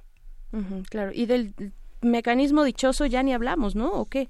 El mecanismo de, protección a periodistas y a personas defensoras de derechos humanos, ¿cómo, cómo vamos con eso? ¿Qué, qué- qué está pasando? ¿Cuál es el seguimiento que podríamos dar en un contexto de violencia? Porque, por supuesto, hablar de la seguridad social, pues es uno de los grandes temas y de las grandes deudas para el gremio periodístico, pero antes está la preservación de la vida misma, ¿no? Para el caso de los reporteros de los estados, por ejemplo. Sí, claro, el mecanismo ha sido eh, criticado por, por distintas malas prácticas que se han tenido o falta de, de- de atenciones, pero creo que por hoy sí es necesario el mecanismo aún en su falta de capacidades es necesario que esté ahí. De hecho, una de las solicitudes de la misión es que se le doten los recursos necesarios para mejorar las implementaciones de las medidas, para crear eh, áreas más fuertes de prevención. Entonces, sí es necesario, el mecanismo tiene muchos problemas en cuanto a que se reduce más a una especie de medidas físicas que van como escoltas, botones de pánico, alarmas, cámaras. Eh, es un poco más eh, física la parte en la que ellos eh, otorgan medidas y creo que es importante mencionar que la parte política, la parte de prevención, está un poco adelgazada, no, no tiene esa función. Entonces, creo que el mecanismo, como, como dije en un principio, es criticable por diferentes frentes, pero es indispensable porque hay que salvaguardar a la vida de, de, de las personas y ha logrado y sí ha tenido un cierto impacto para, para poder lograr ese, ese objetivo. Claro. Esta parte de las, esta parte que abundando sobre lo que señala Berenice, yo creo que una de las una- uno de los aspectos por el que yo creo que gran parte de los mexicanos eh, trabaja es para tener una una tranquilidad con con los suyos, con su familia. Yo creo que el tema de la de la seguridad, de las medidas de protección a periodistas está también proteger a su familia, en el sentido en el que si alguien es valiente y arriesga su vida en trabajos de alto riesgo, por lo menos que su familia pueda contar con un patrimonio, no solo con la memoria de honestidad y la bandera de este mi padre fue un gran periodista o mi madre lo fue, sino que garantizar la continuidad en los estudios, eh, tener los cuidados médicos para los padres que la gente que tiene la fortuna de tener la seguridad social pueda pueda asegurarlos o a sus hijos. Esa parte ta- ta- tampoco se indaga. Esta esa parte de las prestaciones ¿Quién debería de pelearla? ¿La Secretaría del Trabajo, la Secretaría de Gobernación, una propuesta del Ejecutivo, las organizaciones, los, reporteros asociados? ¿Cómo hacerlo, Eduardo? Yo creo que es una pregunta bastante compleja eh, y creo que la complejidad del, objetivo a lograr eh, me hace tener mucha claridad en que todos los actores que nombraste tendrían que trabajar en coalición para conseguir que, que la seguridad económica, social, que, es- contraprestación de, de, de un servicio como lo es el periodismo, como una profesión como lo es el periodismo, este creo que todos los actores tendríamos que estar ahí para para impulsar, ya sea desde, desde lo que le toca al Ejecutivo Federal, desde lo que le toca al Legislativo, eh, recoger las experiencias de las organizaciones y sobre todo poner en el centro a las y los periodistas para reconocer y tener mucha más claridad, tener un diagnóstico efectivo de qué es lo que les hace falta y que, que, que cómo priorizar todas estas necesidades. También, bueno, cuando hablamos de libertad de expresión, eh, hablamos de, de derechos que no son absolutos, ¿no? Que se contraponen, que se eh, van intercalando con otros en la vida, en la vida cotidiana, en las situaciones, pues más eh, complejas. La ley no puede aba- abarcarlo todo y, y también como estructurar un derecho como el de la libertad siempre es de, de tener cuidado, pero pero ¿cómo entender, por ejemplo, los límites que debería tener el derecho, de eh, la libertad de expresión del presidente? Eh, esto que ha dicho a partir de- del derecho de réplica, ¿no? Eh, en, un contexto como en el que estamos, en un contexto que no es el de normalidad, no estamos en una realidad cotidiana normal, sino estamos en momentos excepcionales, con una violencia que ya hemos dicho, que sabemos que se ha narrado eh, hacia, en este caso, los periodistas y las periodistas. ¿Cómo tendría que eh, entenderse el derecho de réplica, de réplica del presidente que ha argumentado en, en este contexto, que no es el contexto más, más normal, ¿no? Sí, que, creo que justo en la, la construcción de la libertad de expresión eh, es un derecho que como como bien dices no no no no es absoluto. Hay colisión entre la libertad de expresión de una persona y otra. Existen mecanismos existen límites. Todo eso sí está descrito en diferentes ordenamientos jurídicos como la convención eh, americana de los derechos humanos. Eh, creo que sí en los artículos 6 y 7 constitucional también habla mucho acerca de de eso pero es importante mencionar que lo que la misión un poco quiso resaltar es que decir que está usando su derecho de réplica para hacer señalamientos directos que ponen en situación eh, de inseguridad a, algunas personas o a algunos medios no es la mejor manera de resolver problemas de corrupción. A través de, de del señalamiento mediático no se resuelven siempre que uno quiera atender un caso en específico, yo considero que existen las vías idóneas. Si quieres investigar corrupción de una empresa, pues bueno, hay los mecanismos estatales, jurídicos, para hacer una investigación y entonces tener una conclusión real y esa darle máxima difusión porque es información eh, de interés público. Pero el señalamiento directo solo por, por golpear me parece que no abona porque no estamos en condiciones normales, no somos un país con pleno estado de derecho. Si así fuera y las y los periodistas tuvieran eh, completa seguridad de que independientemente de la posición ideológica, política y de información en la que hacen su trabajo, no va a pasarles nada. Pues las críticas se asumen, hay un golpeteo firme mediático y pues bueno, los actores tienen el mismo el mismo nivel de seguridad para poder llevarlo de esa manera. Pero en este caso no es así. Entonces creo que sí hay que cuidar mucho los matices en, en la que nos comunicamos entre nosotras para poder resguardar la seguridad de quienes a veces ponemos en una situación grave sin siquiera que eso sea la el objetivo o, o la visión. Hay que tener hay que ser muy cuidadosos y yo creo que eso va más desde una cuestión de voluntad que de querer estructurar aún más la libertad de expresión y ponerle límites. claro, fíjate, y ahora para poner el otro lado de la moneda, porque hay que ser justos también, eh, nos dice Mayra Elizondo, dice, mucho muchos de los periodistas, ella lo pone entre comillas, la palabra periodistas, que acuden a las, a las mañaneras, eh, dice, son solo golpeadores que no representan la necesidad de saber de los ciudadanos, eso es obvio, y ellos, a ellos, ¿quién los controla? porque se, porque eh, prensa no pueden hacer lo que quieren, no, no, eh, ellos no podrían hacer nada, o sea, no llegan así de, propia voluntad, sino que tienen una línea editorial, tienen que responder a la, edición de ese día y sacar básicamente la nota, ¿no? ¿Cómo, cómo entender esta parte también que existe, que hemos visto ahí en, en las mañaneras? Mira, creo que es importante que ellos están en, dere en su derecho de asistir, de, de, pues, de replicar la información, ¿no? De, difundirla. Sin embargo, creo que en términos periodísticos, eh, la tarea que ellos realizan es más una cuestión de, de, comentaristas, no tanto de investigación profunda. Entonces, en, en, en esas dos diferencias se pueden construir muchísimas críticas.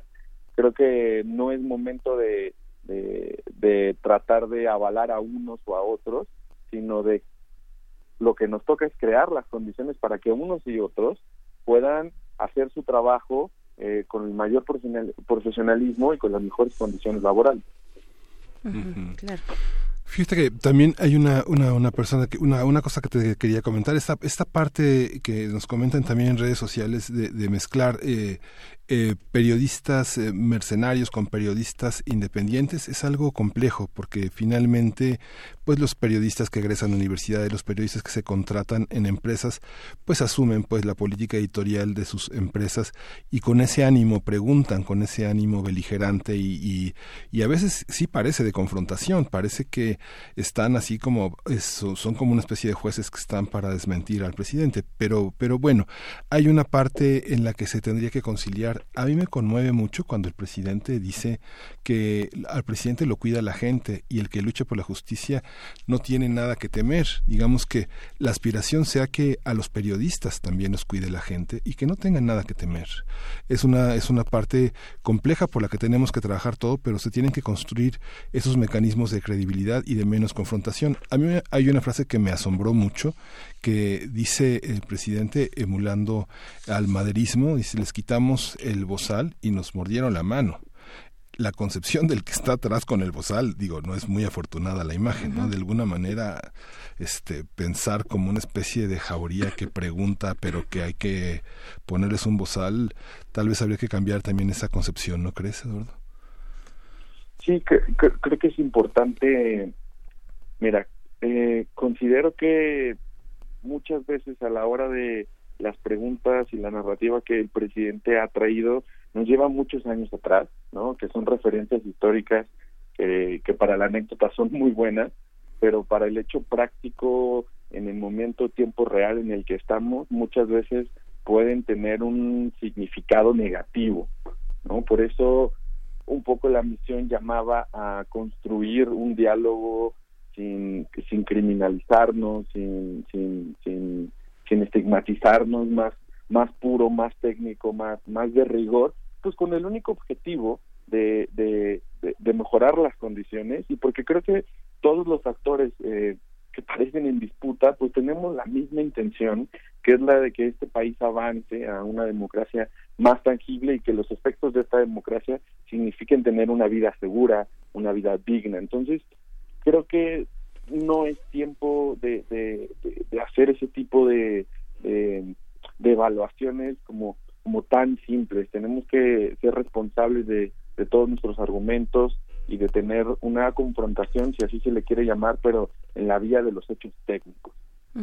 Eduardo Espinosa, ¿qué sigue para esta, eh, pues en esta visita, estas 17 organizaciones internacionales, esta coalición? Sí, mira, la, la, misión termina alguna de sus actividades el día de hoy.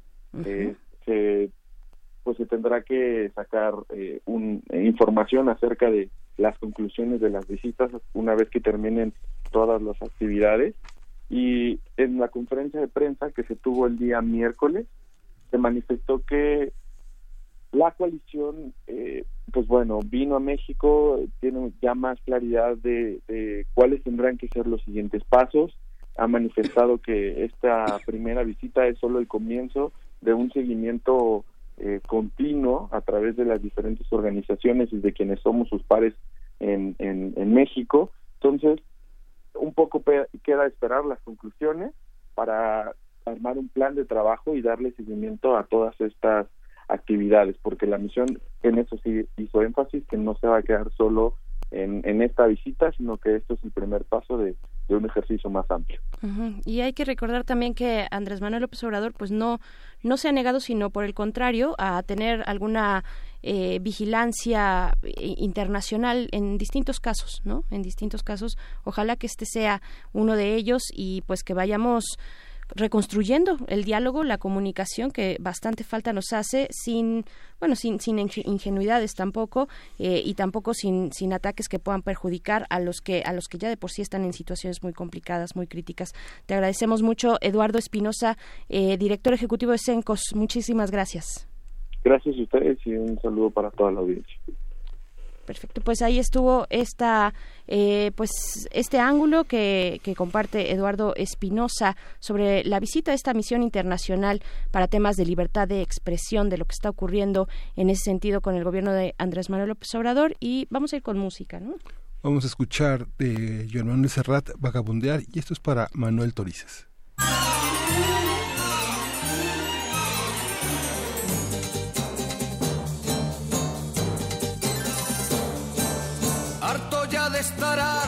Ya me cansé de preguntarle al mundo por qué y por qué. La rosa de los vientos me ha de ayudar. Y desde ahora vais a verme vagabundear entre el cielo y el mar, vagabundear como un cometa de caña y de papel. Me iré tras una nube para serle fiel. A los montes, los ríos, el sol y el mar. A ellos que me enseñaron el verbo amar. Soy palomo torcaz, déjame en paz. No me siento extranjero en ningún lugar. Donde haya lumbre y vino tengo mi hogar. Y para no olvidarme de lo que fui, mi patria y mi guitarra las llevo en mí. Una es fuerte y es fiel, la otra un papel. No llores porque no me voy a quedar. Me diste todo lo que tú sabes dar. La sombra que en la tarde da una pared. Y el vino que me ayuda a olvidar mi sed. ¿Qué más puede ofrecer una mujer? Es hermoso partir sin decir adiós. Serena la mirada, firme la voz. Si de veras me buscas, me encontrarás. Es muy largo el camino para mirar atrás. ¿Qué más da? ¿Qué más da? Aquí o allá. ¿Qué más da? ¿Qué más da? Aquí o allá.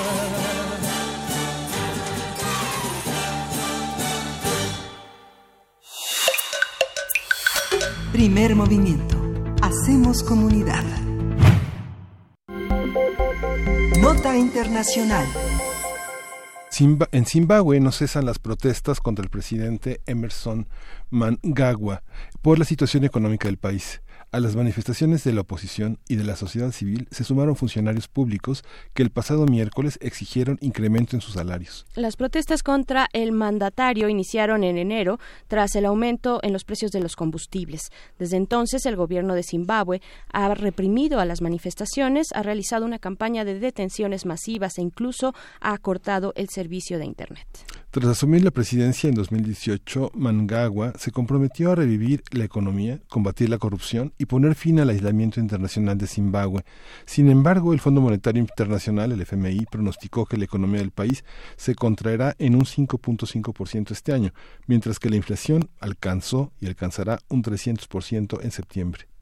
A estos problemas se suma una grave escasez de agua, combustible, ele- electricidad, así como una crisis alimentaria. De acuerdo con el Programa Mundial de Alimentos de la ONU, 8.5 millones de personas en, en Zimbabue corren el riesgo de padecer hambruna en 2020.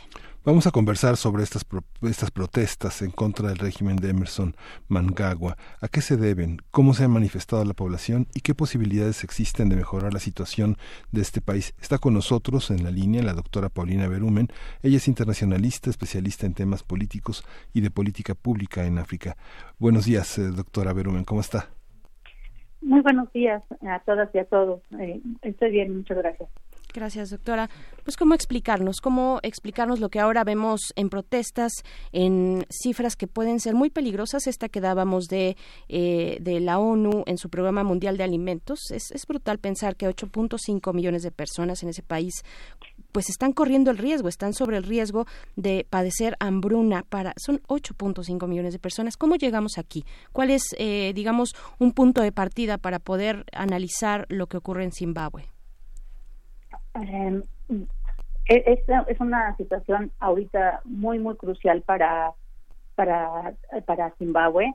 Eh, venimos de un, un momento también no muy lejano en donde todavía la disputa política era el centro de atención, una, una disputa política que se volvió muchos años eh, el centro de atención de lo que sucedía en, en Zimbabue y con el régimen de, Mugabe, que bueno, justamente no hace mucho hablamos en este mismo espacio de, pues, de su fallecimiento y, en todo caso, pues justamente de eh, estas como nuevas esperanzas que se abrían un poco ante la muerte de Mugabe, el nuevo gobierno de Mnangagwa, eh, que bueno, finalmente Mnangagwa también es, eh, fue parte de, del régimen de Mugabe, pero bueno, como se dio en un golpe de Estado, se entendía que era realmente buscar una ruptura y creo que ahí había una gran eh, necesidad de una de, de, de, una especulación, si, si, así se quiere ver, con respecto al futuro de Zimbabue y eso es lo que esperaban eh, en, en, mucho eh, las personas eh,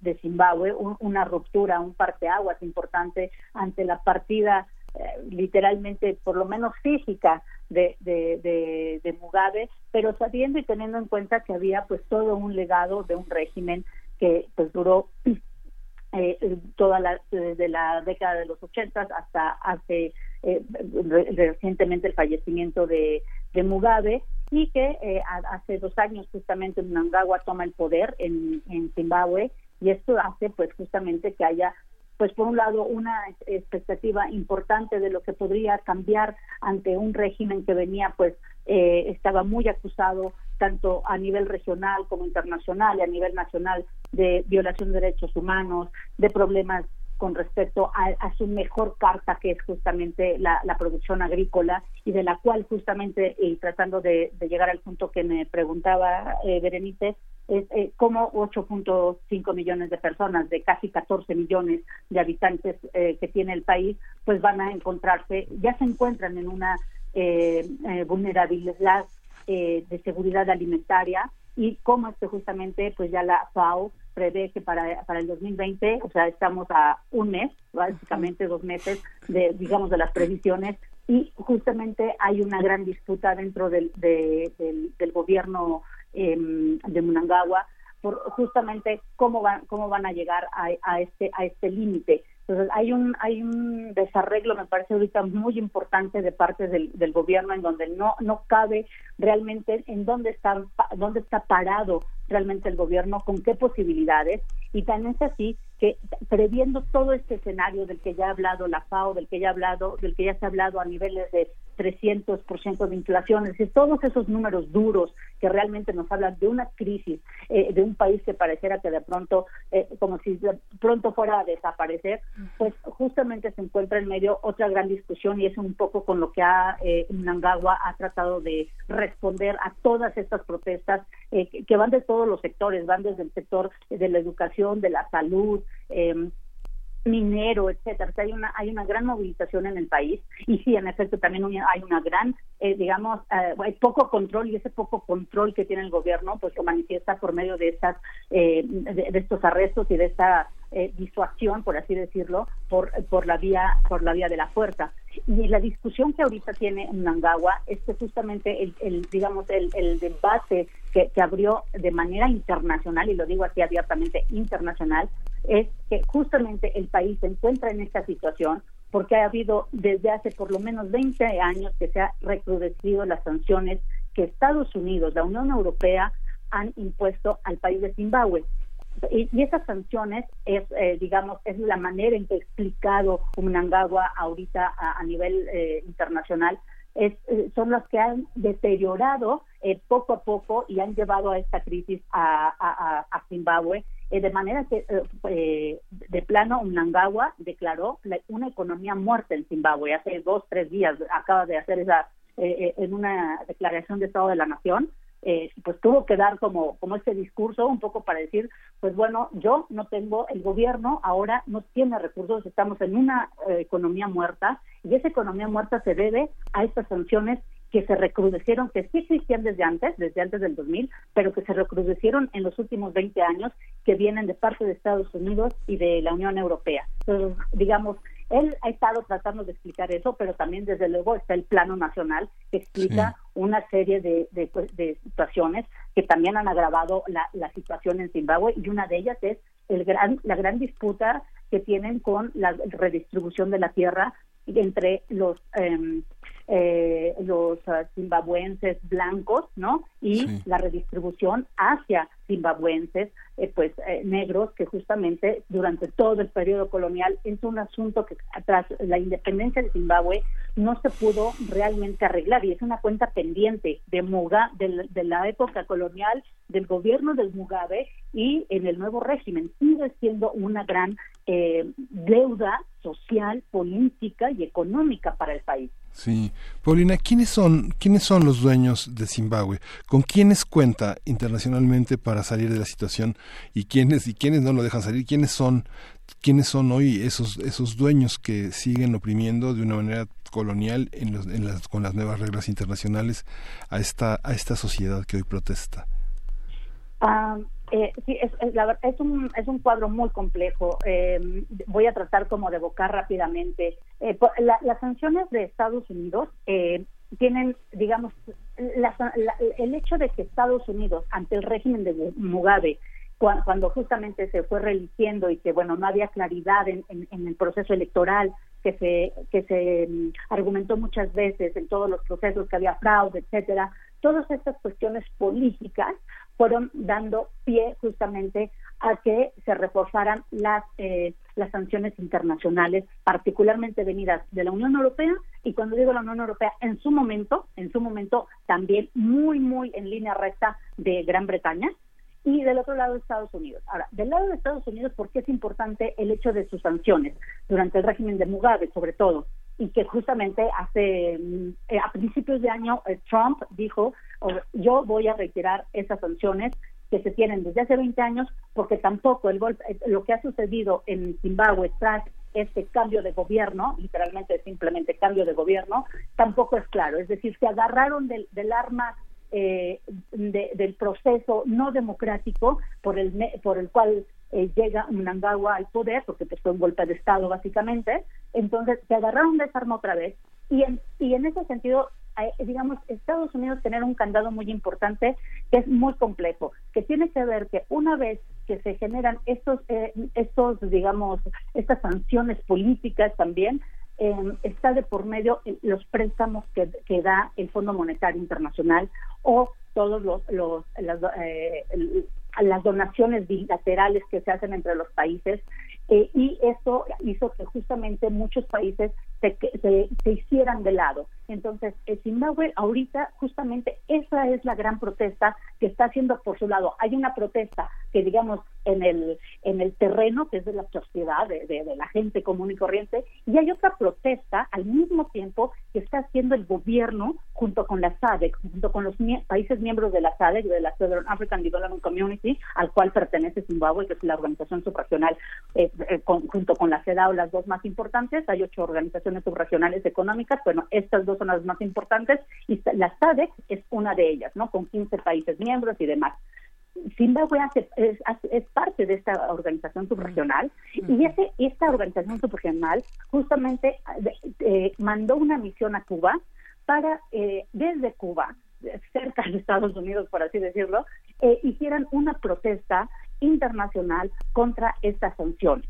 Entonces son las sanciones que justamente al Estados Unidos decir, Zimbabue no es un país confiable ni democráticamente, ni en temas de derechos humanos, es una cuestión de violación de todos los derechos humanos por donde ustedes quieran, pues justamente esas sanciones van a repercutir en los préstamos que el Fondo Monetario puede otorgarle. Y, eh, y no solamente eso, la Unión Europea pues dejó eh, dejó también de tener estos digamos um, eh, intercambios comerciales por un lado, porque también Zimbabue no produce de la misma manera que producía hace 20 años en materia agrícola. O sea, eh, situaciones desde materia política, desde materia de, de sequías a las cuales está expuesta constantemente. Y la otra cuestión es la, la eh, eh, em, eh, la raza que dio Idaí recientemente en Mozambique, que también hablamos aquí en este espacio, que hablamos de Mozambique en su momento, pero también le pegó a Zimbabue muy fuerte y es otra cuestión que, bueno, se va sumando, es, es decir, ¿cómo nos encontramos aquí? Pues en una suma de, de, de, de situaciones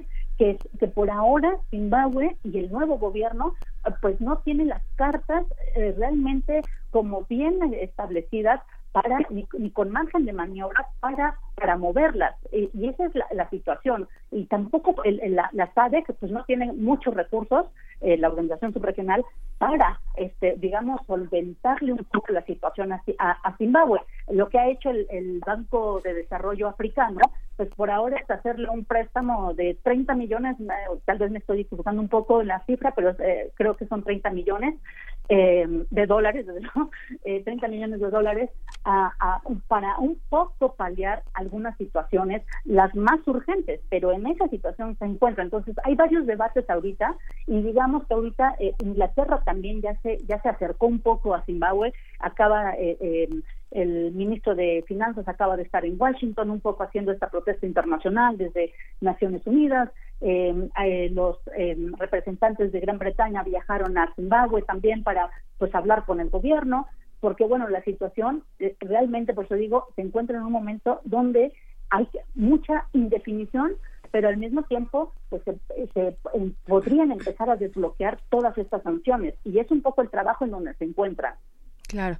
Bien, pues seguiremos, seguiremos con atención lo que ocurre en Zimbabue, eh, si es posible de, de, de, mano y de la mano de, de, este análisis que nos ha compartido a lo largo, pues siempre en, en, primer movimiento, doctora Paulina Berumen. Le agradecemos mucho, le mandamos un abrazo y pues bueno, estaremos atentos. Muchísimas gracias. Sí, no, muchísimas gracias a ustedes y yo estoy eh, segura que también esto es una cuestión de, de orden internacional y, las procesos están en Zimbabue, están en, en, todo, en todos los espacios, yo creo, del mundo, Chile, Haití, eh, creo que creo que hay una gran movilización internacional y creo que es hora de que los gobiernos y todos estos actores internacionales pues también se pongan en este terreno, en el terreno de lo social. Claro, en ese entendimiento. Eh, gracias. entendimiento. Gracias, doctora Berumen. Hasta pronto. Hasta pronto. Bien, pues ahí pues eh, una colaboradora habitual de primer movimiento para el tema de los distintos conflictos que suceden en los países africanos. Pues estamos ya a punto de despedir esta hora, son las 8 con 54 minutos. Eh, Miguel Ángel, hay que decir que tú te vas a retirar ya sí, en un momento. Me voy, me voy, me voy la siguiente hora de primer movimiento a hacer este algunos asuntos eh, pendientes, pero eh, continuamos, nos escuchamos el próximo lunes. Vamos a estar eh, comentando en la siguiente hora, vamos a tener una mesa muy importante sobre el activismo por el medio ambiente, que es una carrera contra el tiempo, con la doctora Valeria Sousa Saldívar, uno de nuestros científicos más destacados en, América Latina, en el, en el mundo de la investigación. Ella representa al Instituto de Ecología de la UNAM, ella fue nombrada recientemente miembro honorario de la Academia Estadounidense de Artes y Ciencias y como dijo Berenice Camacho hace un momento, es eh, una cadena, una larga sucesión de reconocimientos a los hombres de ciencia desde el, siglo XIX, el XX, hasta llegar hasta nosotros. Bueno, vamos a tener una, una, una hora muy, muy interesante. Así no es. me la voy a perder porque voy a sintonizar. Eso es, sí, hay que poner atención a lo que puede decir una autoridad, una autoridad, una persona tan importante para las ciencias como es la doctora Valeria Sousa, ahora que viene y es muy pertinente pues con los cambios, los cambios de este gobierno. Miguel Ángel, te vamos a extrañar esta hora, eh, te vamos a poder escuchar el próximo lunes a partir de las 7 de la mañana, como todos los lunes, como todos los días, de lunes a viernes. Y vamos con complacencia musical para despedirnos, ¿verdad? Nos despedimos de la radio Nicolaita. Sí, nos vemos de la radio Nicolaita, nos escuchamos eh, eh, el lunes de 8 a 9 de la mañana y bueno, Chihuahua también forma parte de un enlace importante. Escúchenos de 6 a 7 de la mañana, de 8 a 9 de 7 a 8 en la Ciudad de México. Vamos al corte de la hora. Con esto, antes que es para es Nina und Mike. Sí, Nina y Nina und Mike es Protestlied gegen die Berlomer, esta eh, Mauer estos alemanes que están aquí entre nosotros. Así es, los servicios social que no nos dejan salir de las canciones alemanas. Por supuesto, por los 30 años de la caída del muro de Berlín en 1989. Vamos con esto, después al corte y volvemos a primer movimiento.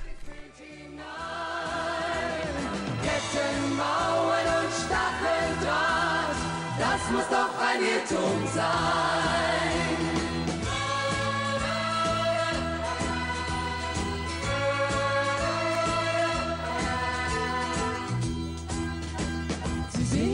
zu Tieren halten Katzen und Hunde. Und wenn Glocken läuten, eilen sie zum Gebet.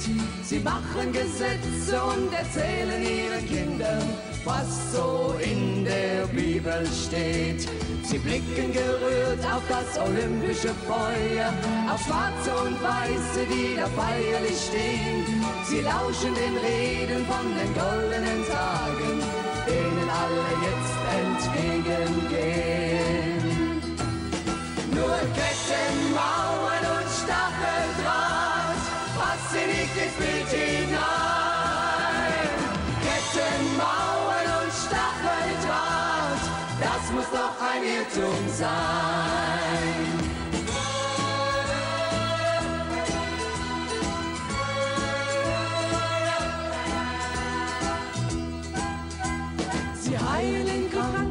Kämpfen um jedes Leben. Sie helfen dem Nachbarn und sie löschen den Brand. Wenn einer in Not ist auf dem Gipfel des Berges, bieten sie die rettende Hand. Sie lieben das Schöne und sie glauben an morgen. Sie wollen so sehr, dass die Welt friedlich wird. Sie sind doch so gut, nur der andere ist böse. Und sie haben sich noch nie geirrt. Nur Ketten, Mauern und Stacheldraht passen nicht ins Bild hinein. Ketten, Mauern und Stacheldraht, das muss doch ein Irrtum sein.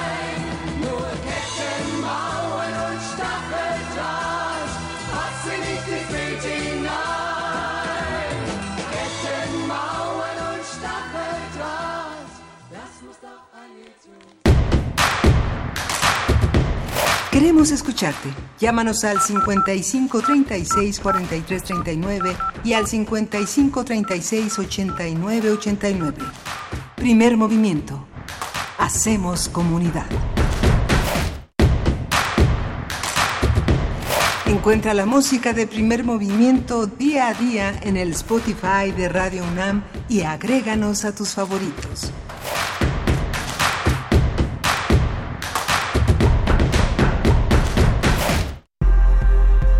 La lucha por la equidad de género se consigue por varios frentes, desde las ideas y denuncias del feminismo hasta la deconstrucción de la masculinidad. Entre hombres, México, un espacio radiofónico para cuestionar la imagen que tenemos acerca de lo que consideramos masculino. De lunes a viernes a las 6.50 horas, retransmisión a las 15 horas por el 860 de AM y a las 6.30 horas con retransmisión a las 17 horas por el 96.1 de FM. Para poder corregir, primero hay que reconocer. Radio UNAM, experiencia sonora.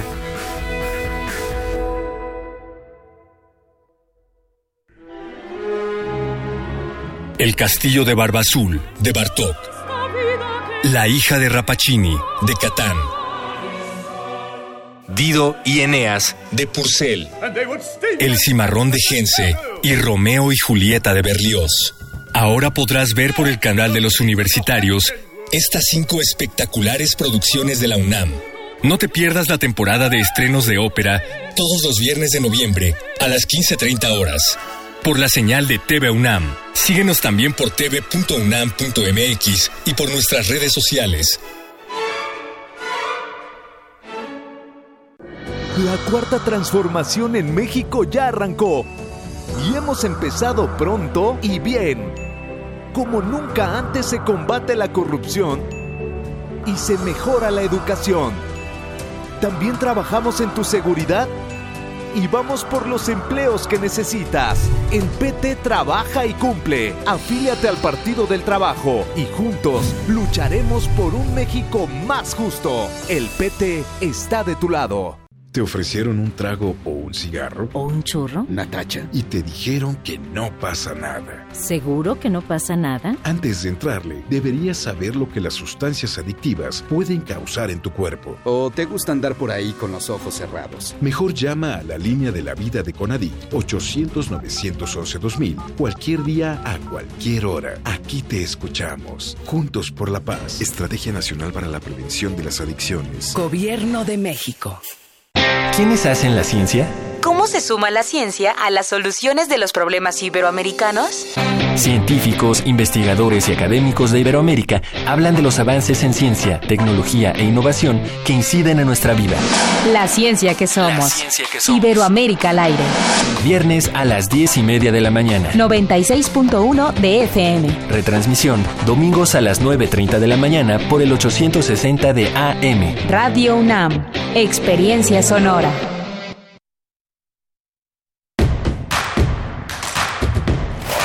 Escucharte. Llámanos al 55 36 43 39 y al 55 36 89 89. Primer movimiento. Hacemos comunidad.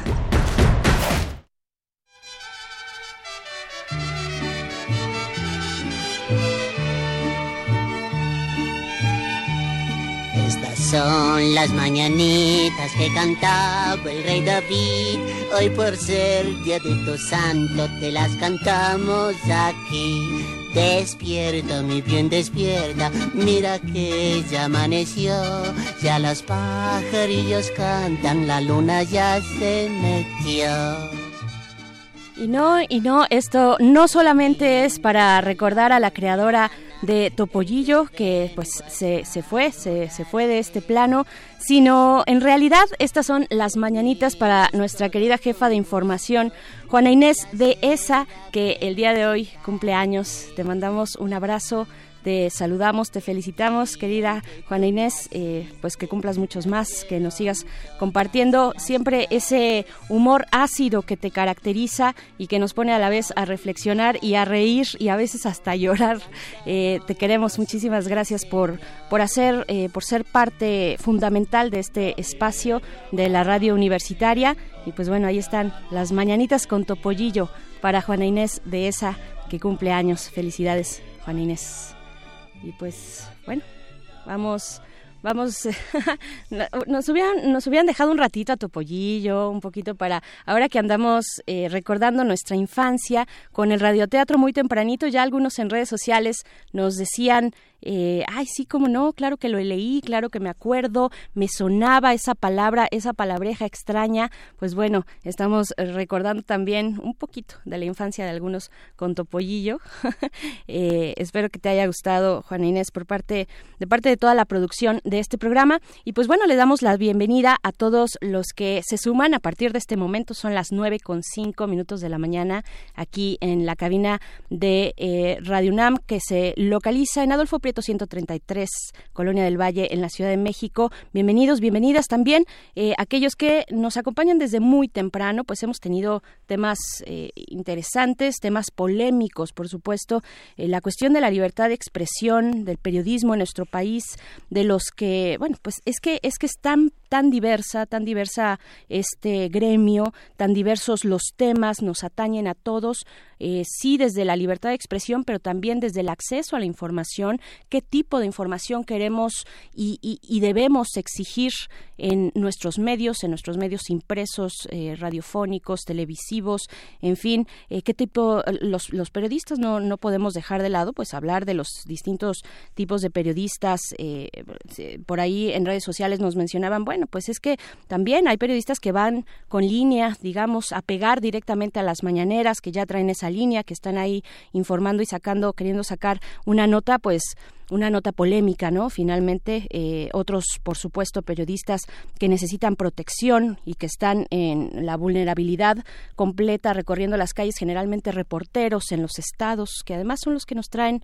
eh, muchas veces información necesaria no podemos olvidar que detrás de, por ejemplo, la estafa maestra, mucho antes de que se publicara como tal a través del medio de Animal Político, pues fueron muchos los reporteros que durante distintos meses eh, estuvieron reporteando desde sus estados lo que estaba ocurriendo en las instancias que se vieron involucradas o que al menos se señalan en esa investigación periodística que ya después, bueno, con bombo y platillo se, se, puso en un portal y, y qué bueno que así fue, pero son ahí los periodistas, los reporteros que han quedado, así, en un fuego cruzado entre eh, la delincuencia organizada y también entre los agentes del Estado. No olvidemos pues todas las cifras que apuntan precisamente ya documentadas a que muchos de los ataques a periodistas eh, han sido perpetrados por directamente por agentes del Estado en otros sexenios pero bueno, ahora tenemos esta esta polémica.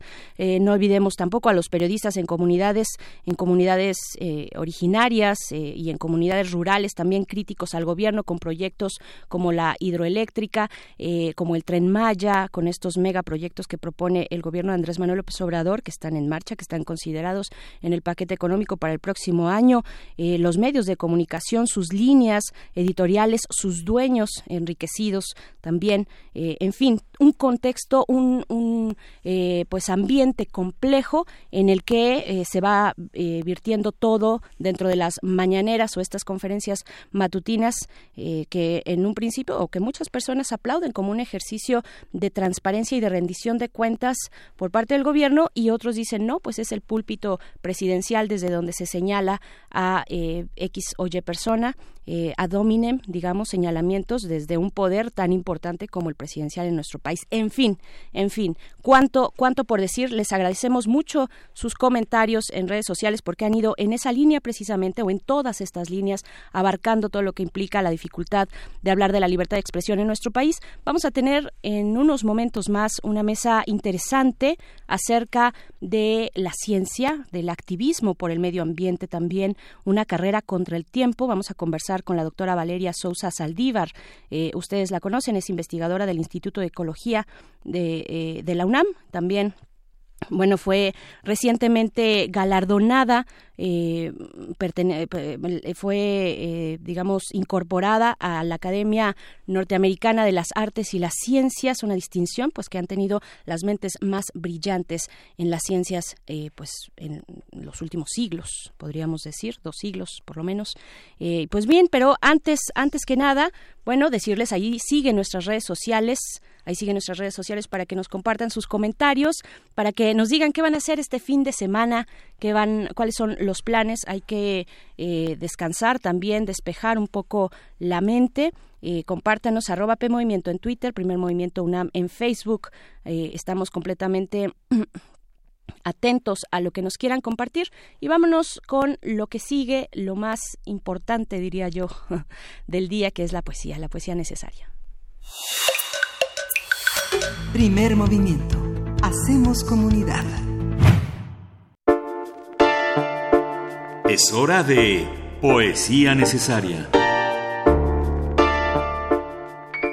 Y hoy, hoy nos detenemos en poesía irlandesa con uno de sus representantes más reconocidos, el escritor Seamus Heaney, quien nació en 1933 en el norte de Irlanda. En el 95, pues ganó ni más ni menos que el Nobel de Literatura. Además, uno de los grandes momentos fue cuando en el año 2000 publicó una adaptación al inglés moderno de un poema antiguo, del poema Beowulf, eh, un poema épico anglosajón anónimo. Y pues bueno, esta traducción le generó eh, pues muy buenas críticas, además el disfrute de poder para aquellos eh, que tuvieron la oportunidad de leer este poema en inglés moderno estaba en inglés antiguo y lo que vamos a escuchar en, de Simus Heaney no, no, es, no es ese poema de Beowulf, sino lo que se desprende de la colección poética Station Island, un poema mm, eh, Station Island es un lugar de peregrinación cristiana en Irlanda, pero los poemas de esta colección abordan temas muy variados, no, no, no, religiosos necesariamente, que van desde la historia de su país hasta los problemas de violencia en Irlanda del Norte. El poema se titula Lejos de todo aquello, de Seimus Heaney. Y para la música, la música, pues ayer, el cumpleañero de ayer fue el gran artista canadiense Leonard Cohen, que ya también dejó este plano y no lo queremos dejar pasar, así que la música de hoy va de Leonard Cohen, la canción es algo de lo último que hizo, de lo último que realizó, es además el soundtrack de la serie de detectives policíaca negra True Detective la canción es Nevermind, se encuentra en este soundtrack de, esta serie. Y pues vamos con esto de Seamus Heaney, lejos de todo aquello. Una pinza de acero helada, husmeó por el agua del acuario y pescó por fin una langosta. Articulaciones, piedras de río, del color de las municiones sumergidas. Ante el panorama de aquel puerto, el viento marino escupía en el ventanal, mientras nosotros, abismados, lo pintábamos de rojo en, cónclave horas y horas, hablando de las últimas tenazas. El crepúsculo, crepúsculo, se iba adueñando, conforme las preguntas saltaban y echaban raíces entre remos y espaldas de remos, que se estiran hacia el frente y se levantan. Y, amigo mío, más poder para nosotros, tan endurecidos ya, con tan férrea voluntad de penetrarlo todo en serio, mientras el mar se oscurece y se blanquea y se oscurece, y comienzan las citas a surgir como coartadas maliciosas, me hallaba atenazado entre, el, entre la contemplación de un punto fijo y el mandato de participar en la historia activamente. ¿Activamente? ¿A qué te refieres? La luz a la orilla del mar se ha convertido en un tenue matiz, algo difuso que la, entre la inanición y el equilibrio. Aún no logro sacar de mis entrañas esas vidas en la plenitud de su elemento, en el fondo empedrado del acuario, y yo, frente a la gran enjaulada fuera, fuera del agua, su fortaleza fuera de sí.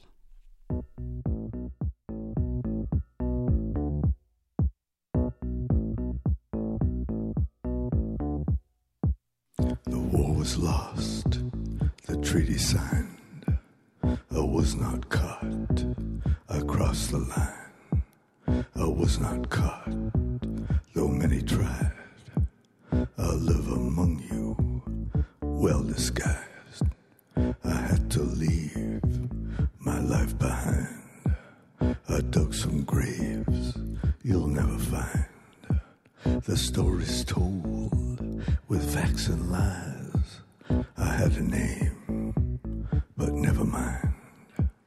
Never mind. Never mind. The war was lost the treaty signed. There's truth that lives and truth that dies.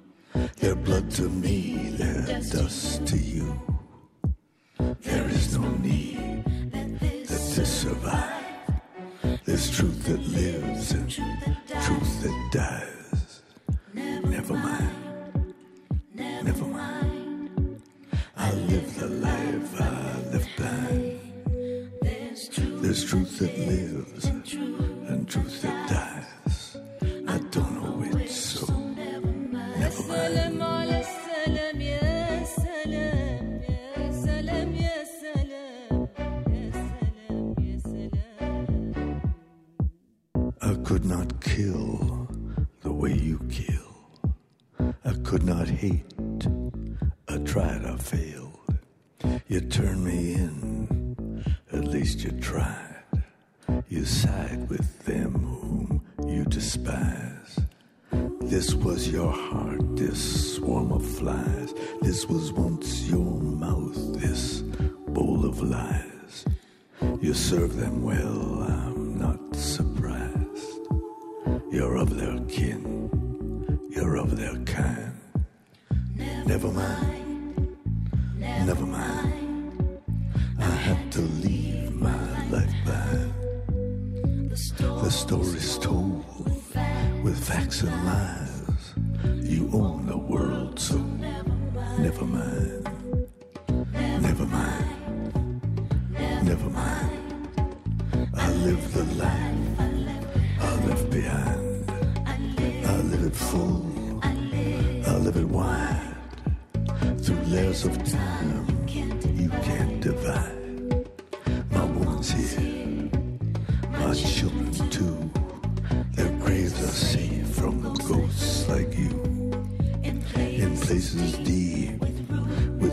entwined. I live the life I left behind.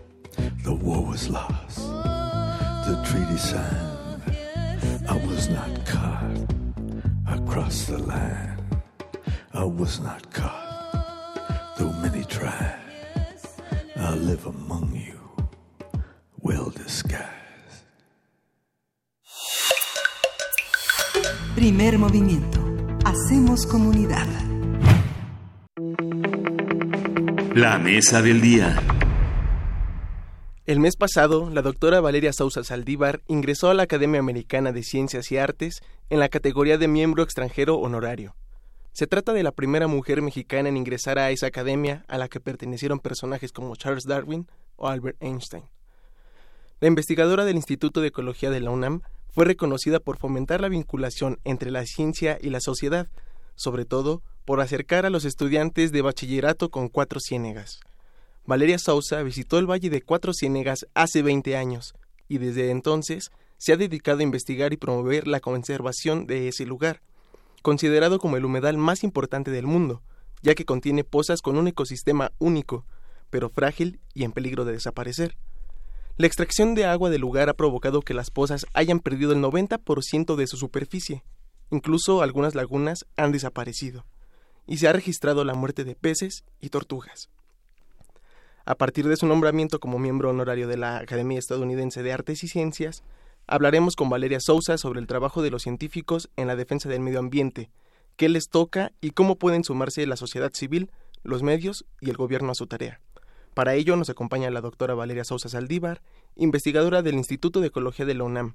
Sus temas son ecología evolutiva y la evolución molecular de los microorganismos. Así es, muchísimas gracias eh, Uriel Gámez de la producción para intercalar estas voces y para darle la bienvenida doctora Valeria Sousa. Muy buenos días, qué gusto poder conversar y qué honor también. Buenos días, gracias a ustedes por darme voz. No, bueno, la voz, al contrario, por compartirla, porque estamos muy orgullosos por parte de la universidad, pues contar con una integrante eh, tan, tan valiosa eh, y que ha hecho un, trabajo tan valiente también eh, doctora Valeria Sousa, ya anotábamos pues este reconocimiento, el cual me gustaría preguntarle más adelante, este reconocimiento, un nombramiento como miembro honorario de la Academia Estadounidense de Ciencias, de Artes y Ciencias, pero antes, eh, doctora, pues eh, se trata de hablar del activismo por el medio ambiente y ahí preguntarle eh, pues vaya, es un escenario complejo, es un escenario diverso, el de la Defensoría del Territorio, digámoslo, eh, podemos hablar de, de, de, distintos perfiles, de figuras precisamente como los defensores eh, de la tierra en nuestro país, en las comunidades, en la región eh, latinoamericana, pero también de figuras, por ejemplo, como Greta Thunberg, organizaciones, en fin, en todo ese esa diversidad de defensores pues y defensoras. Ya no ya no tenemos tiempo, tenemos Ajá. que actuar todos ya desde todas las trincheras posibles y generar conciencia de que somos parte de algo mucho más grande que nosotros mismos. Así es. Es importante. ¿Y cómo se involucra entonces en ese contexto donde estamos todos y deberíamos estar todos y todas? ¿Cómo, se, cómo entender a la ciencia el activismo por el, por el medio ambiente a partir de la ciencia o desde la ciencia? Yo creo que la ciencia lo que te da son las herramientas para poder pensar preguntas y, y, tratar de resolverlas. Eso es lo que se llama método científico.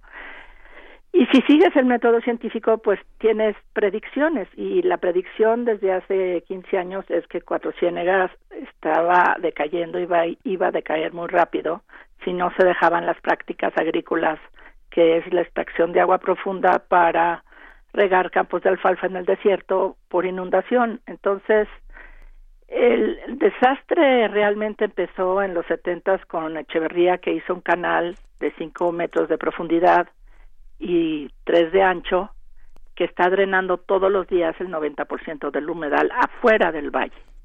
Lo lleva hasta Monclova.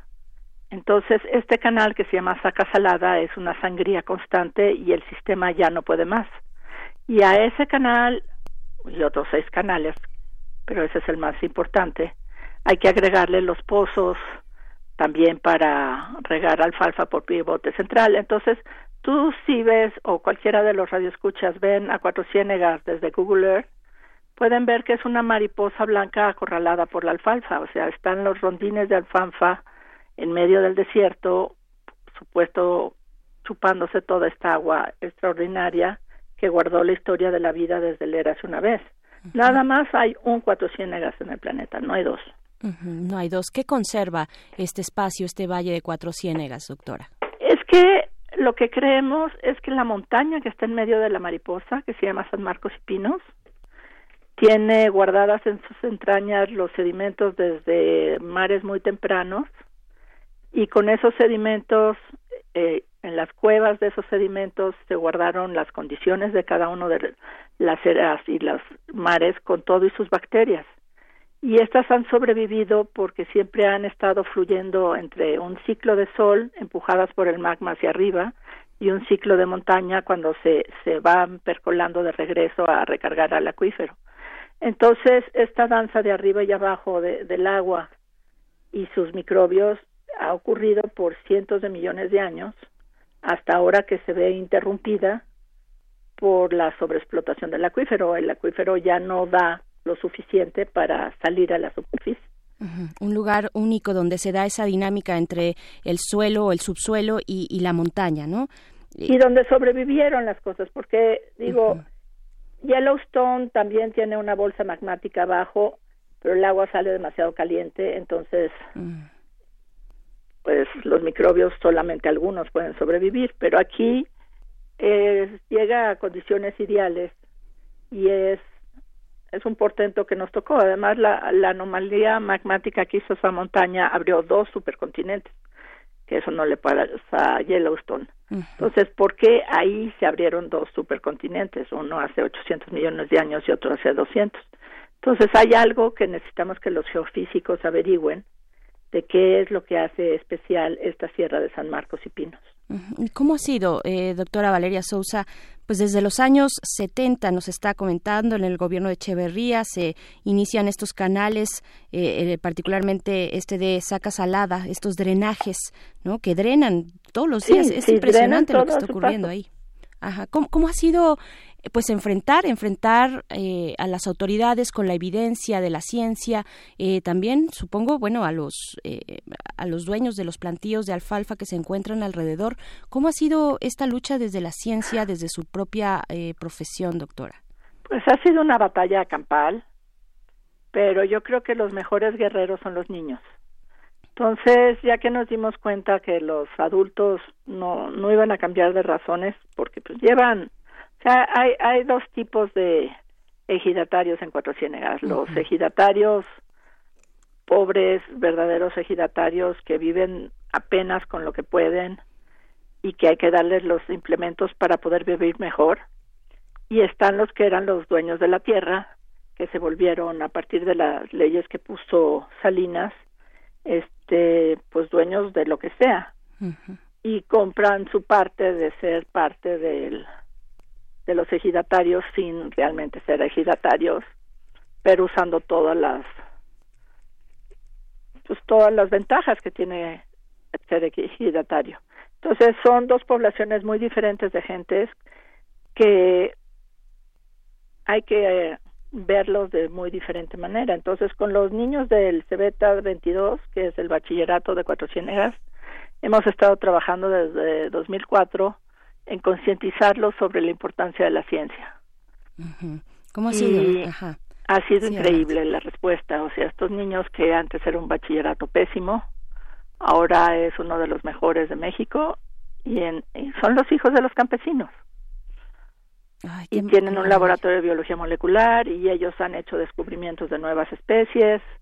Este, les queremos conseguir dinero para que su escuela sea un modelo de agricultura sustentable teniendo un laboratorio de suelos.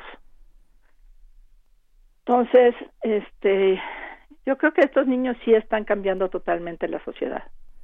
Y por supuesto, a los viejos dueños de la tierra no siempre les gusta que llegue una, una mujer del DF a explicarles cómo hacer las cosas.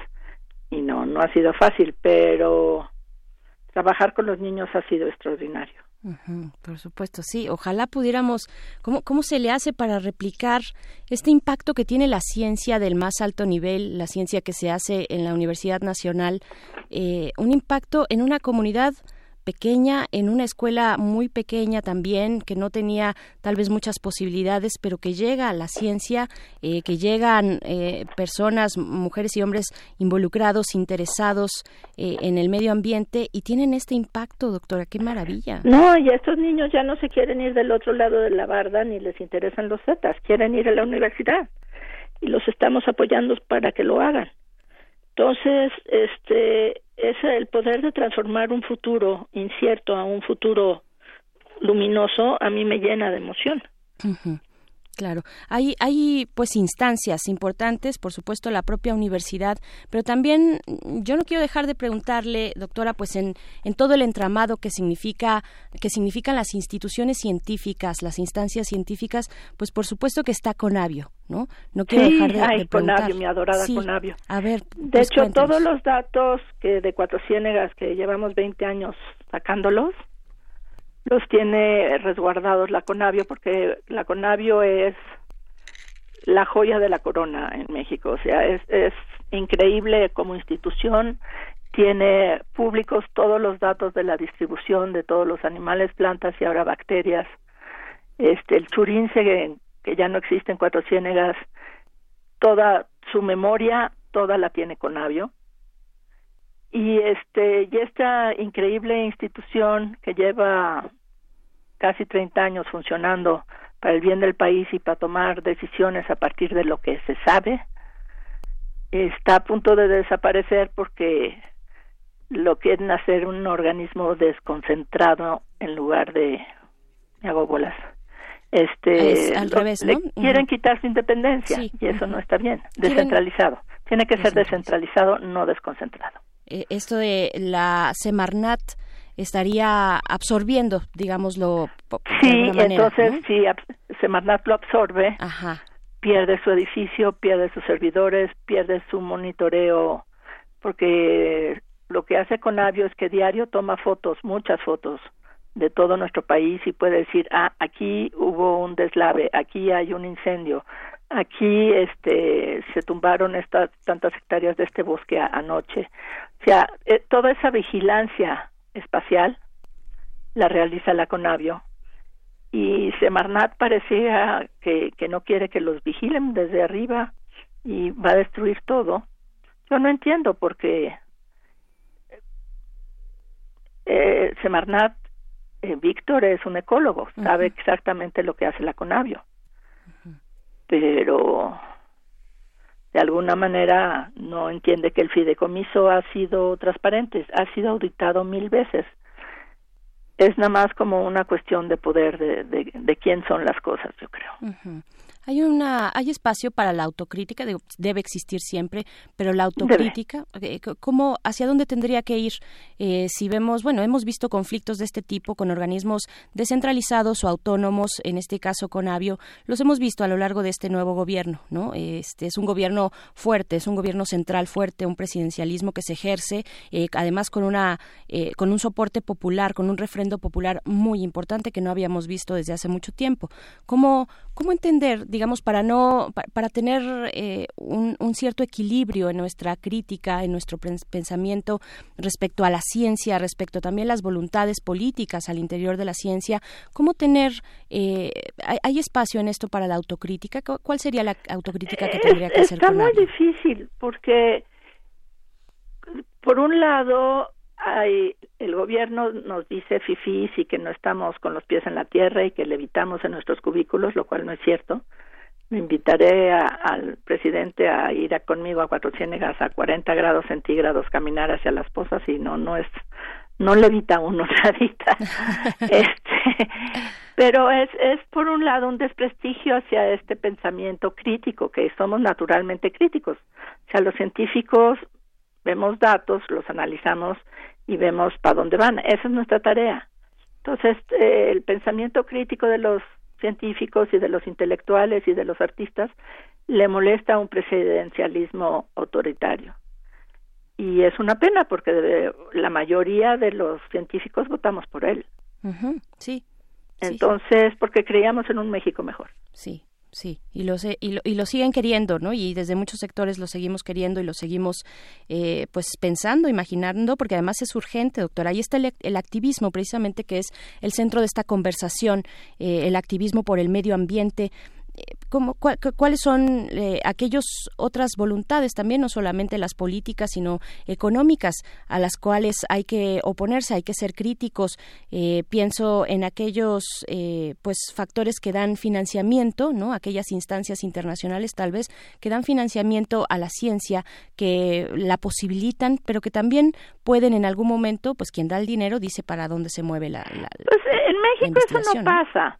O sea, eso de decir que la estafa maestra con ACID y que se daba a las empresas, en realidad no es cierto porque, bueno, yo no soy auditora de CONACID ni mucho menos, pero eran fondos mixtos. Eso quiere decir que el dinero lo ponía la empresa y lo administraba CONACID. También con los fondos estatales los ponía el Estado y, y los administraba CONACID. Y, o sea, CONACIT es importantísimo, no solo nos paga el SNI, lo cual es fundamental para nuestra calidad de vida, sino los proyectos. Y este año, pues, ha habido mucha expectativa sobre la nueva fronteras de ciencia que creo que ya se va a cerrar. Yo no, yo no metí ahorita nada, pero ahora con todo este discurso de la ciencia neoliberal pidieron que, que la propuesta de de financiamiento fuera en inglés entonces, como que somos neoliberales, pero escribimos en inglés para que nos revise eh, quién sabe quién en, en, algún país neoliberal. Entonces, está todo muy confundido. Está todo complejo, doctora. Pues ¿y, qué, ¿y qué se hace? ¿Qué se hace desde eh, el pues el pulso cotidiano de la labor científica para eh, ¿cómo, cómo, también se puede sumar la sociedad? el caso de Cuatro Ciénegas es es un caso pues muy eh, que, que, ilumina ilumina el camino sin embargo hay todavía mucho que hacer ah no, necesito cerrar ese canal este año porque si no ya no da. Ya no da para más. Cómo se suma la para más. Entonces voy a abrir una donadora para que mm. todo aquel ya me, me, voy a organizar la semana que entra para ahora sí abrirla para que todo aquel que quiera donar hacer un estudio hidrológico serio de cómo recargar lo mejor posible el humedal con ese esa agua de saca salada y el recurso legal para decirle a Conagua ya no hay más, tienes que hacer esto ya. Y en esto, ¿cómo, ¿cómo nos sumamos todos? Digo, particularmente eh, ya nos está adelantando y ojalá que salga, este, supongo en su agenda muy apretada la próxima semana eh, y si no estaremos atentos para cuando salga este proyecto de donación. Eh, sí, para que me lo hagan viral y entre todos. Se lo hacemos viral, doctora. ¿Cómo no? Sí, necesitamos 600 mil pesos, no es tanto. Sí, sí. ¿Cómo se suma la sociedad? ¿Cómo se puede sumar en estos momentos donde pareciera que, eh, pues sí, es, no pareciera, es una carrera contra el tiempo? ¿Estamos a tiempo de dar, de, revertir lo que hemos generado? Estamos a muy poco tiempo. Todavía se puede, pero se puede ya, no, no pasado mañana, no, quién sabe, a ver cómo van en la bolsa de valores. O sea, no podemos, por ejemplo, el secretario Víctor Toledo había declarado que la selva lacandona en Montes Azules iba a ser partida en tres y todos los científicos nos pusimos con los pelos de punta como es el último pedazo de selva virgen que hay en México y aquí lo va a partir en tres y afortunadamente fueron a hablar con el presidente y el presidente dijo que no, que no se van a tumbar ningún árbol. Pero o sea, no podemos tener el enemigo en casa.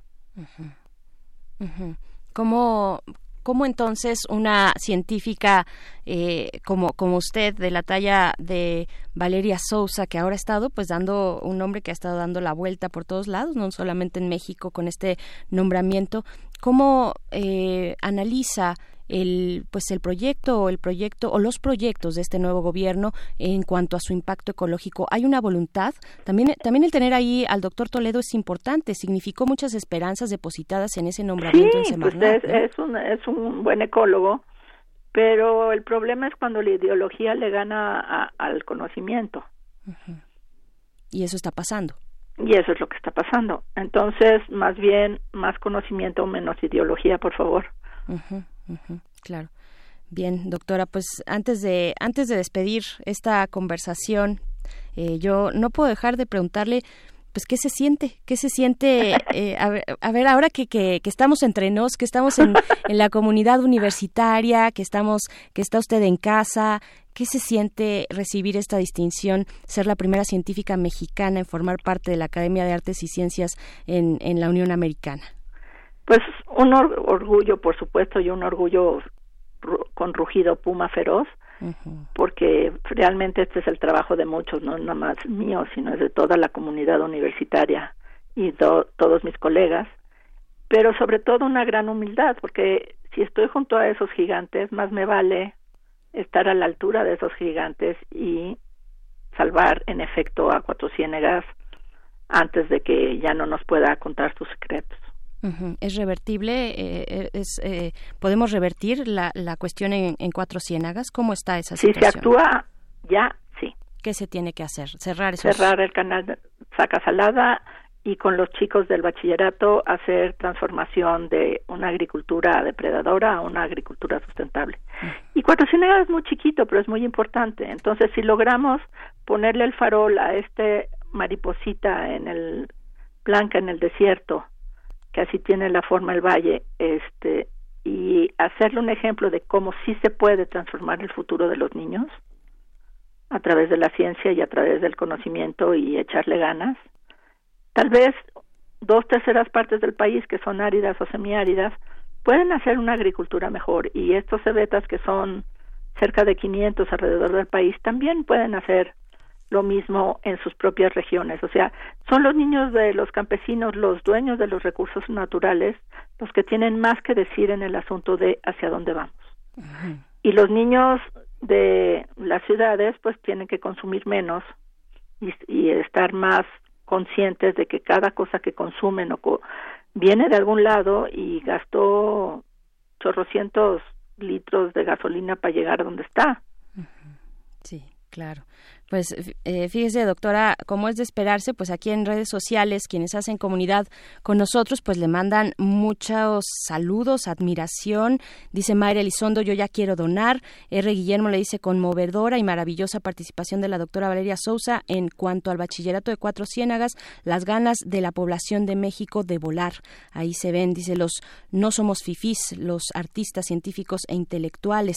Eh, le manda saludos Flechador del Sol, felicidades, doctora Valeria Sousa. Ya entiendo el tono de voz de Mundos Posibles, porque fíjese, doctora, ayer teníamos una conversación interesante en nuestra sección de Mundos Posibles, más o menos a esta hora, precisamente hablando de las eh, distintas posturas ideológicas que impulsan la ciencia. Por un lado, un paradigma eh, neoliberal y por otro, otro un, uno biocultural, ¿no? Eso es. Sí, pero no, o sea, yo no creo que la ciencia sea neoliberal per se. En eh, México y toda Latinoamérica la ciencia es del Estado. Yo soy una servidora pública y me asumo como tal. Entonces, no hay esa dicotomía, es una falsa dicotomía. Este, nosotros somos científicos de hueso colorado y hacemos lo mejor que podemos por nuestro país porque nuestra sangre está aquí y, y este es nuestro compromiso ante la universidad. Claro. Sí, y- Entonces, desde que uno entra a la facultad te das cuenta que eres parte del país. Tal vez antes no, no te habías dado cuenta, pero ya eres parte medular y tenemos que todos sacar al país adelante. Por supuesto. Le sigo diciendo acá, Elizabeth Cruz dice toda mi admiración a la doctora Sousa.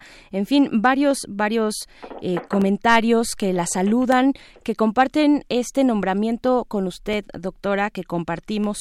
Ahora sí que si nos deja sumarnos ahí como parte de la comunidad universitaria, el, el orgullo que significa además eh, ser, eh, tener en esa, en esa plana de investigadores a una mujer científica que forma parte de esta academia que tiene este nombramiento tan importante que, que convive con, con, esos otros grandes nombres de la historia de la ciencia en el mundo. Eh, para antes de despedirnos o ya para despedirnos, pues quisiera pedirle un comentario de cierre sobre los retos que se plantea, pues no solo este país, el mundo, el mundo en, en este momento frente al medio ambiente, ¿no? Pues estamos al borde del abismo, pero muchas veces al borde del abismo es cuando la gente entiende que de veras tiene que actuar, que de veras ya no hay tiempo de rascarse la panza y pensar que, que sigue en dos días. Estamos en una emergencia climatológica y una emergencia de valores también, porque lo que le pasó a los niños el otro día y a sus mamás en Chihuahua fue tremebundo, o sea, y es lo mismo, o sea, ¿cómo, cómo nos vemos nosotros en el futuro como comunidad humana entre todos? Esto no es un asunto de uno, lo tenemos que hacer todos. Solamente juntos podemos unir nuestras fuerzas y transformar el futuro. Por supuesto. Pues doctora Valeria Sousa, nuestro cariño, reconocimiento, de verdad, eh, es un orgullo, un orgullo Puma. Eh, y pues le mandamos eh, todas las felicitaciones, enhorabuena a, usted, a quienes forman parte de su equipo, a este Cebetas 22, a los chicos del bachillerato, también qué, qué orgullo y qué ejemplo también para, para todos sí, son increíbles esos chicos. Así es. Estaremos atentos de esta convocatoria, de esta acción de donación para, para, para continuar, pues ahí estaremos con usted. Mil gracias, eso, eso me va a encantar. Perfecto, doctora Valeria Sousa, hasta pronto. Besos, bye.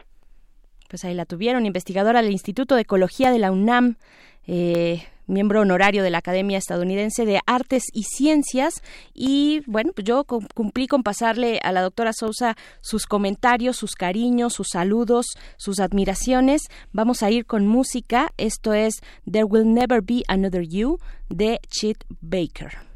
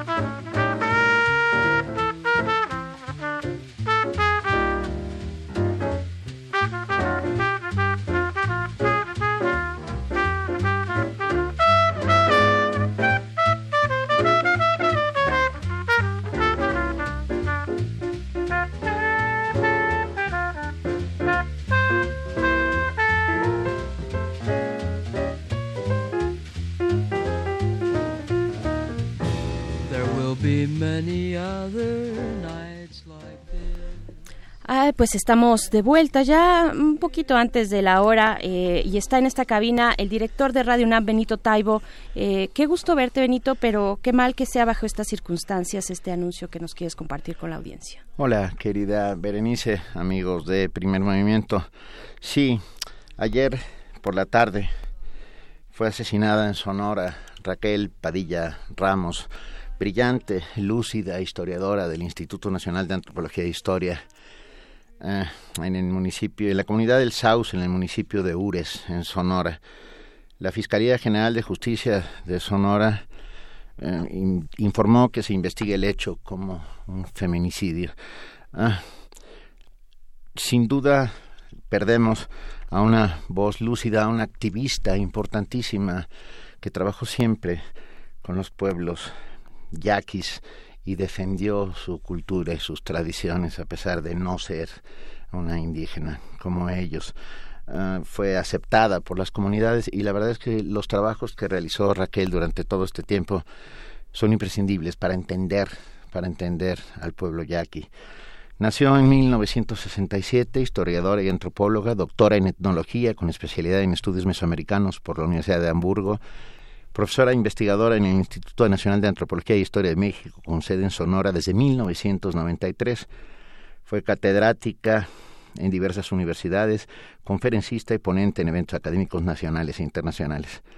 Desarrolla, desarrolló algunos proyectos como las misiones en Sonora, arte y religiosidad de la opatería, y corresponsable de los proyectos Protección de Bienes Muebles Históricos en, Recintos Religiosos de Sonora e Imaginarios Sociales de los Pueblos Indígenas de Sonora. Publicó además Yucatán, Fin del Sueño Yaqui, El Tráfico de los Yaquis y el otro Triunvirato y Progreso y Libertad. Los Yaquis en la víspera de la repatriación y ambos fueron editados por el Instituto Sonorense de Cultura de México. Extrañaremos sin duda su, su lúcida presencia, su activismo a favor de esas causas importantísimas y bueno, eh, desde aquí mandamos un abrazo enorme a amigos, familiares, eh, todos aquellos que estuvieron cerca de, de, esta brillantísima, brillantísima mujer.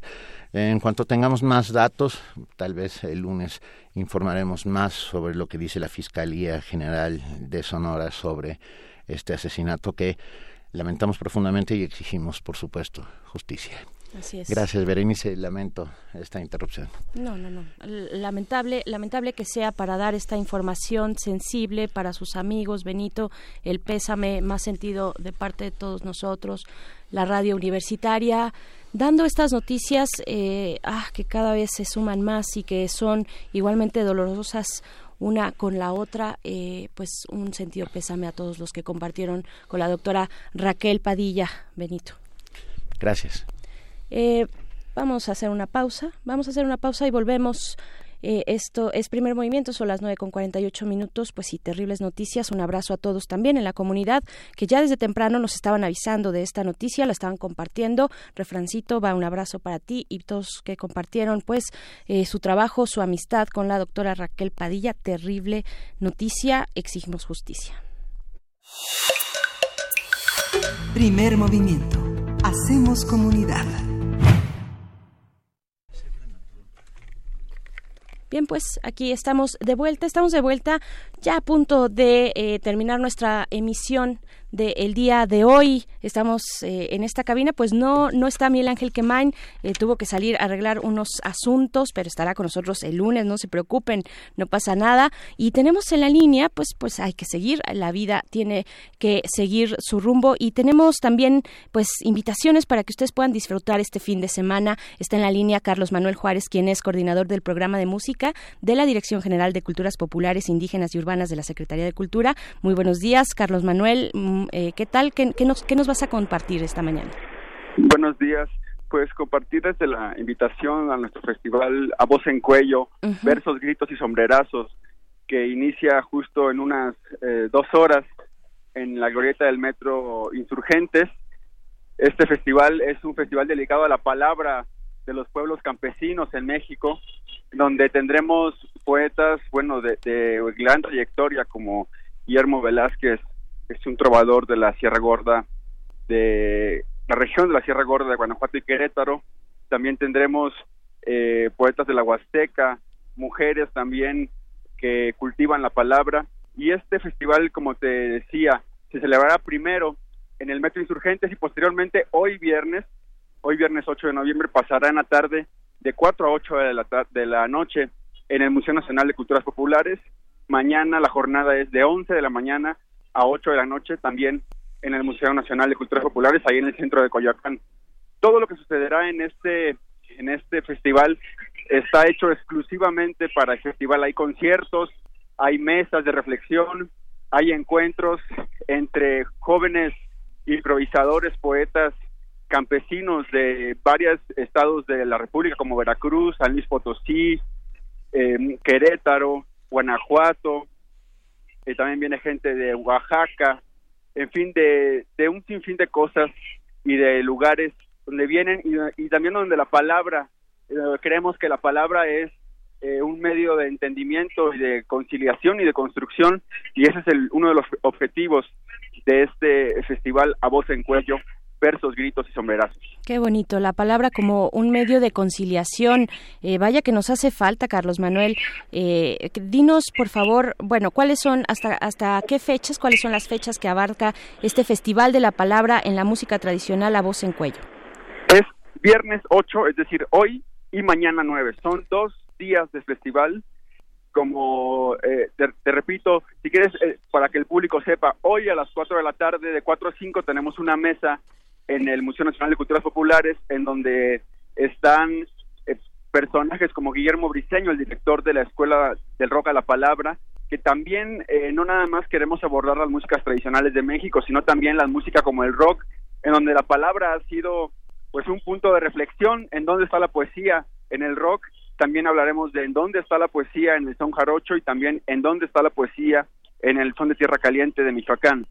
Posteriormente a las 5 hay una mesa muy interesante en donde eh, habrá un poeta de la Sierra Gorda, se llama Tali Díaz, estarán dos mujeres del Sotavento, Evelyn Acosta y Daniela Meléndez, y un hombre de la Huasteca, Manolo Zavala, que hablarán sobre la diversidad desde el punto de vista de género de la poesía campesina antes la mayor parte de la poesía que se cantaba en el son jarocho, en el son huasteco, en el son arribeño, en el son de tierra caliente, estaba escrita por hombres. Y ahora ya hay una presencia muy fuerte de mujeres y también de la comunidad LGBTI. Y entonces ahí es lo que se va a reflexionar, es hacia dónde se está yendo, eh, se está inclinando la palabra, se está equilibrando esta equidad también en el decir de la palabra campesina Posteriormente tendremos algo que es un concierto especial dedicado y para reconocimiento de los cantadores, porque si bien en los últimos años se ha eh, pues promovido mucho el quehacer de los impresionantes improvisadores eh, que en un momento sacan una décima o un verso improvisado, bueno, en este festival el cierre de este día es un concierto para reconocer a los cantadores, es decir, a la gente que no improvisa, pero que con su memoria prodigiosa ha guardado ese acervo de versos y de poesía antigua. Y bueno, hoy justo vamos a tener un concierto a partir de las seis y media, seis y media a ocho, dividido en tres partes, una parte de Huasteco, una parte de Jarocho, una parte de Son de Tierra Caliente, en donde, bueno, nos acompañan para que más o menos se, eh, sepa la gente y, y, apunte y vaya hoy en la noche. Nos acompañan las hermanas Valdés, que son eh, las eh, herederas son unas mujeres eh, que heredaron y que tomaron el cetro para salir ante el escenario, ante el público, a cantar versería. Ellas son de Pánuco, Veracruz, de la Huasteca Veracruzana, y bueno, ellas tendrán un enfrentamiento a versos, también un enfrentamiento para conciliarse Qué bonito. con Rodolfo González, que es un poeta de San Luis Potosí, un poeta, un poeta improvisador, y bueno, allí hablarán sobre eh, qué representa ser mujer en estos tiempos y también Rodolfo pues entrará en controversia, en una controversia de palabras con ellos. No, maravilloso, va a estar eso, se va a poner bueno entonces. Habrá confrontación y conciliación en el mismo en el mismo escenario. Exactamente, y también hacer hacer hincapié en una en dos actividades que tenemos mañana. Mañana igual la jornada empieza a las 11 de la mañana y acaba a las 8 de la noche, pero en todo el día tendremos tres, tres números estelares. A las 3 de la tarde, mañana sábado 9 de noviembre, tenemos la presentación de un libro que se llama De Sueños y de Realidades, que son 12 mujeres eh, que cultivan la palabra en diversas formas líricas de México, desde la balona hasta la sextilla, la décima, el corrido, el corrido suriano, que bueno, que sabemos que se, se cultiva en Morelos, también en Guanajuato, entonces bueno, habrá 12, es, la presentación del libro digital, participarán cuatro mujeres.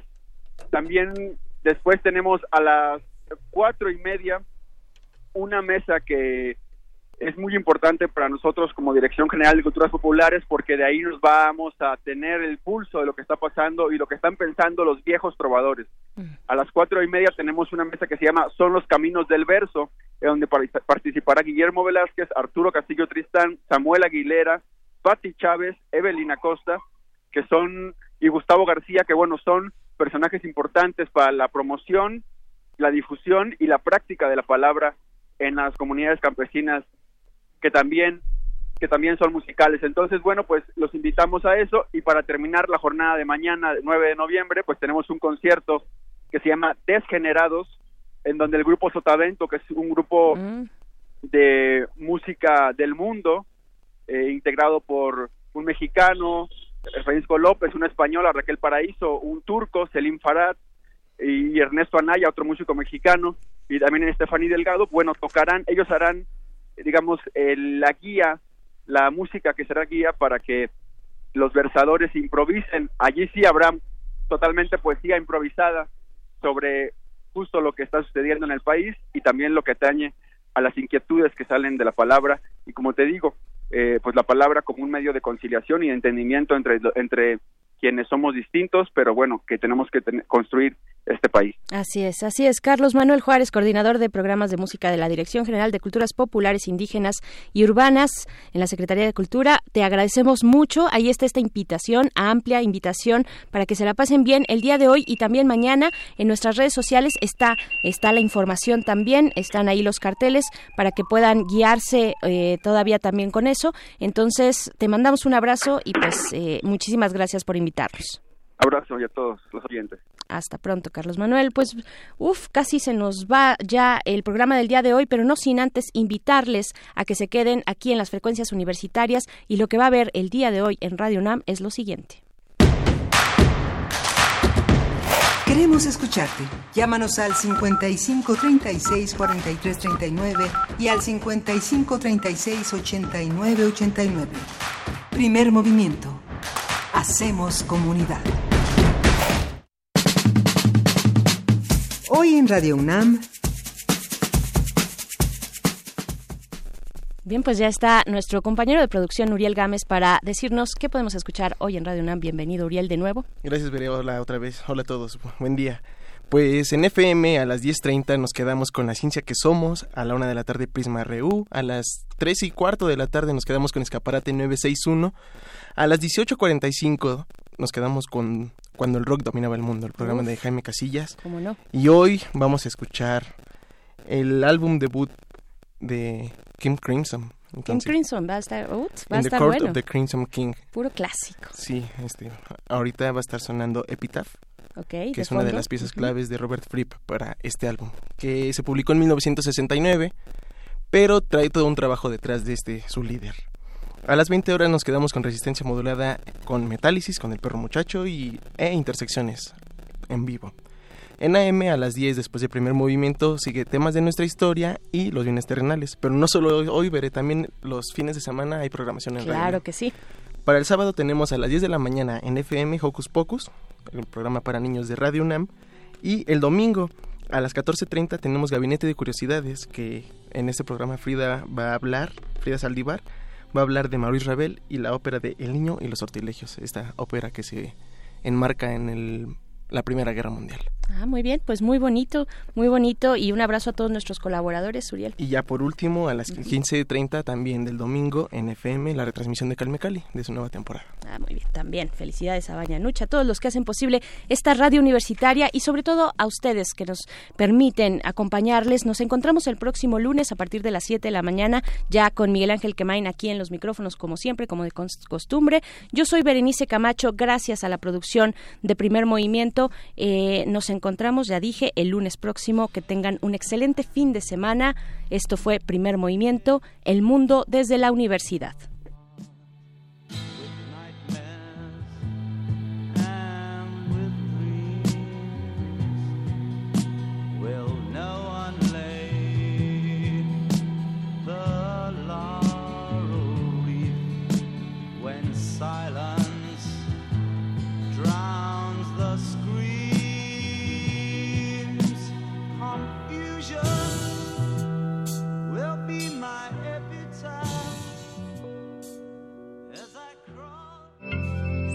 Radio UNAM presentó Primer Movimiento. El mundo desde la universidad.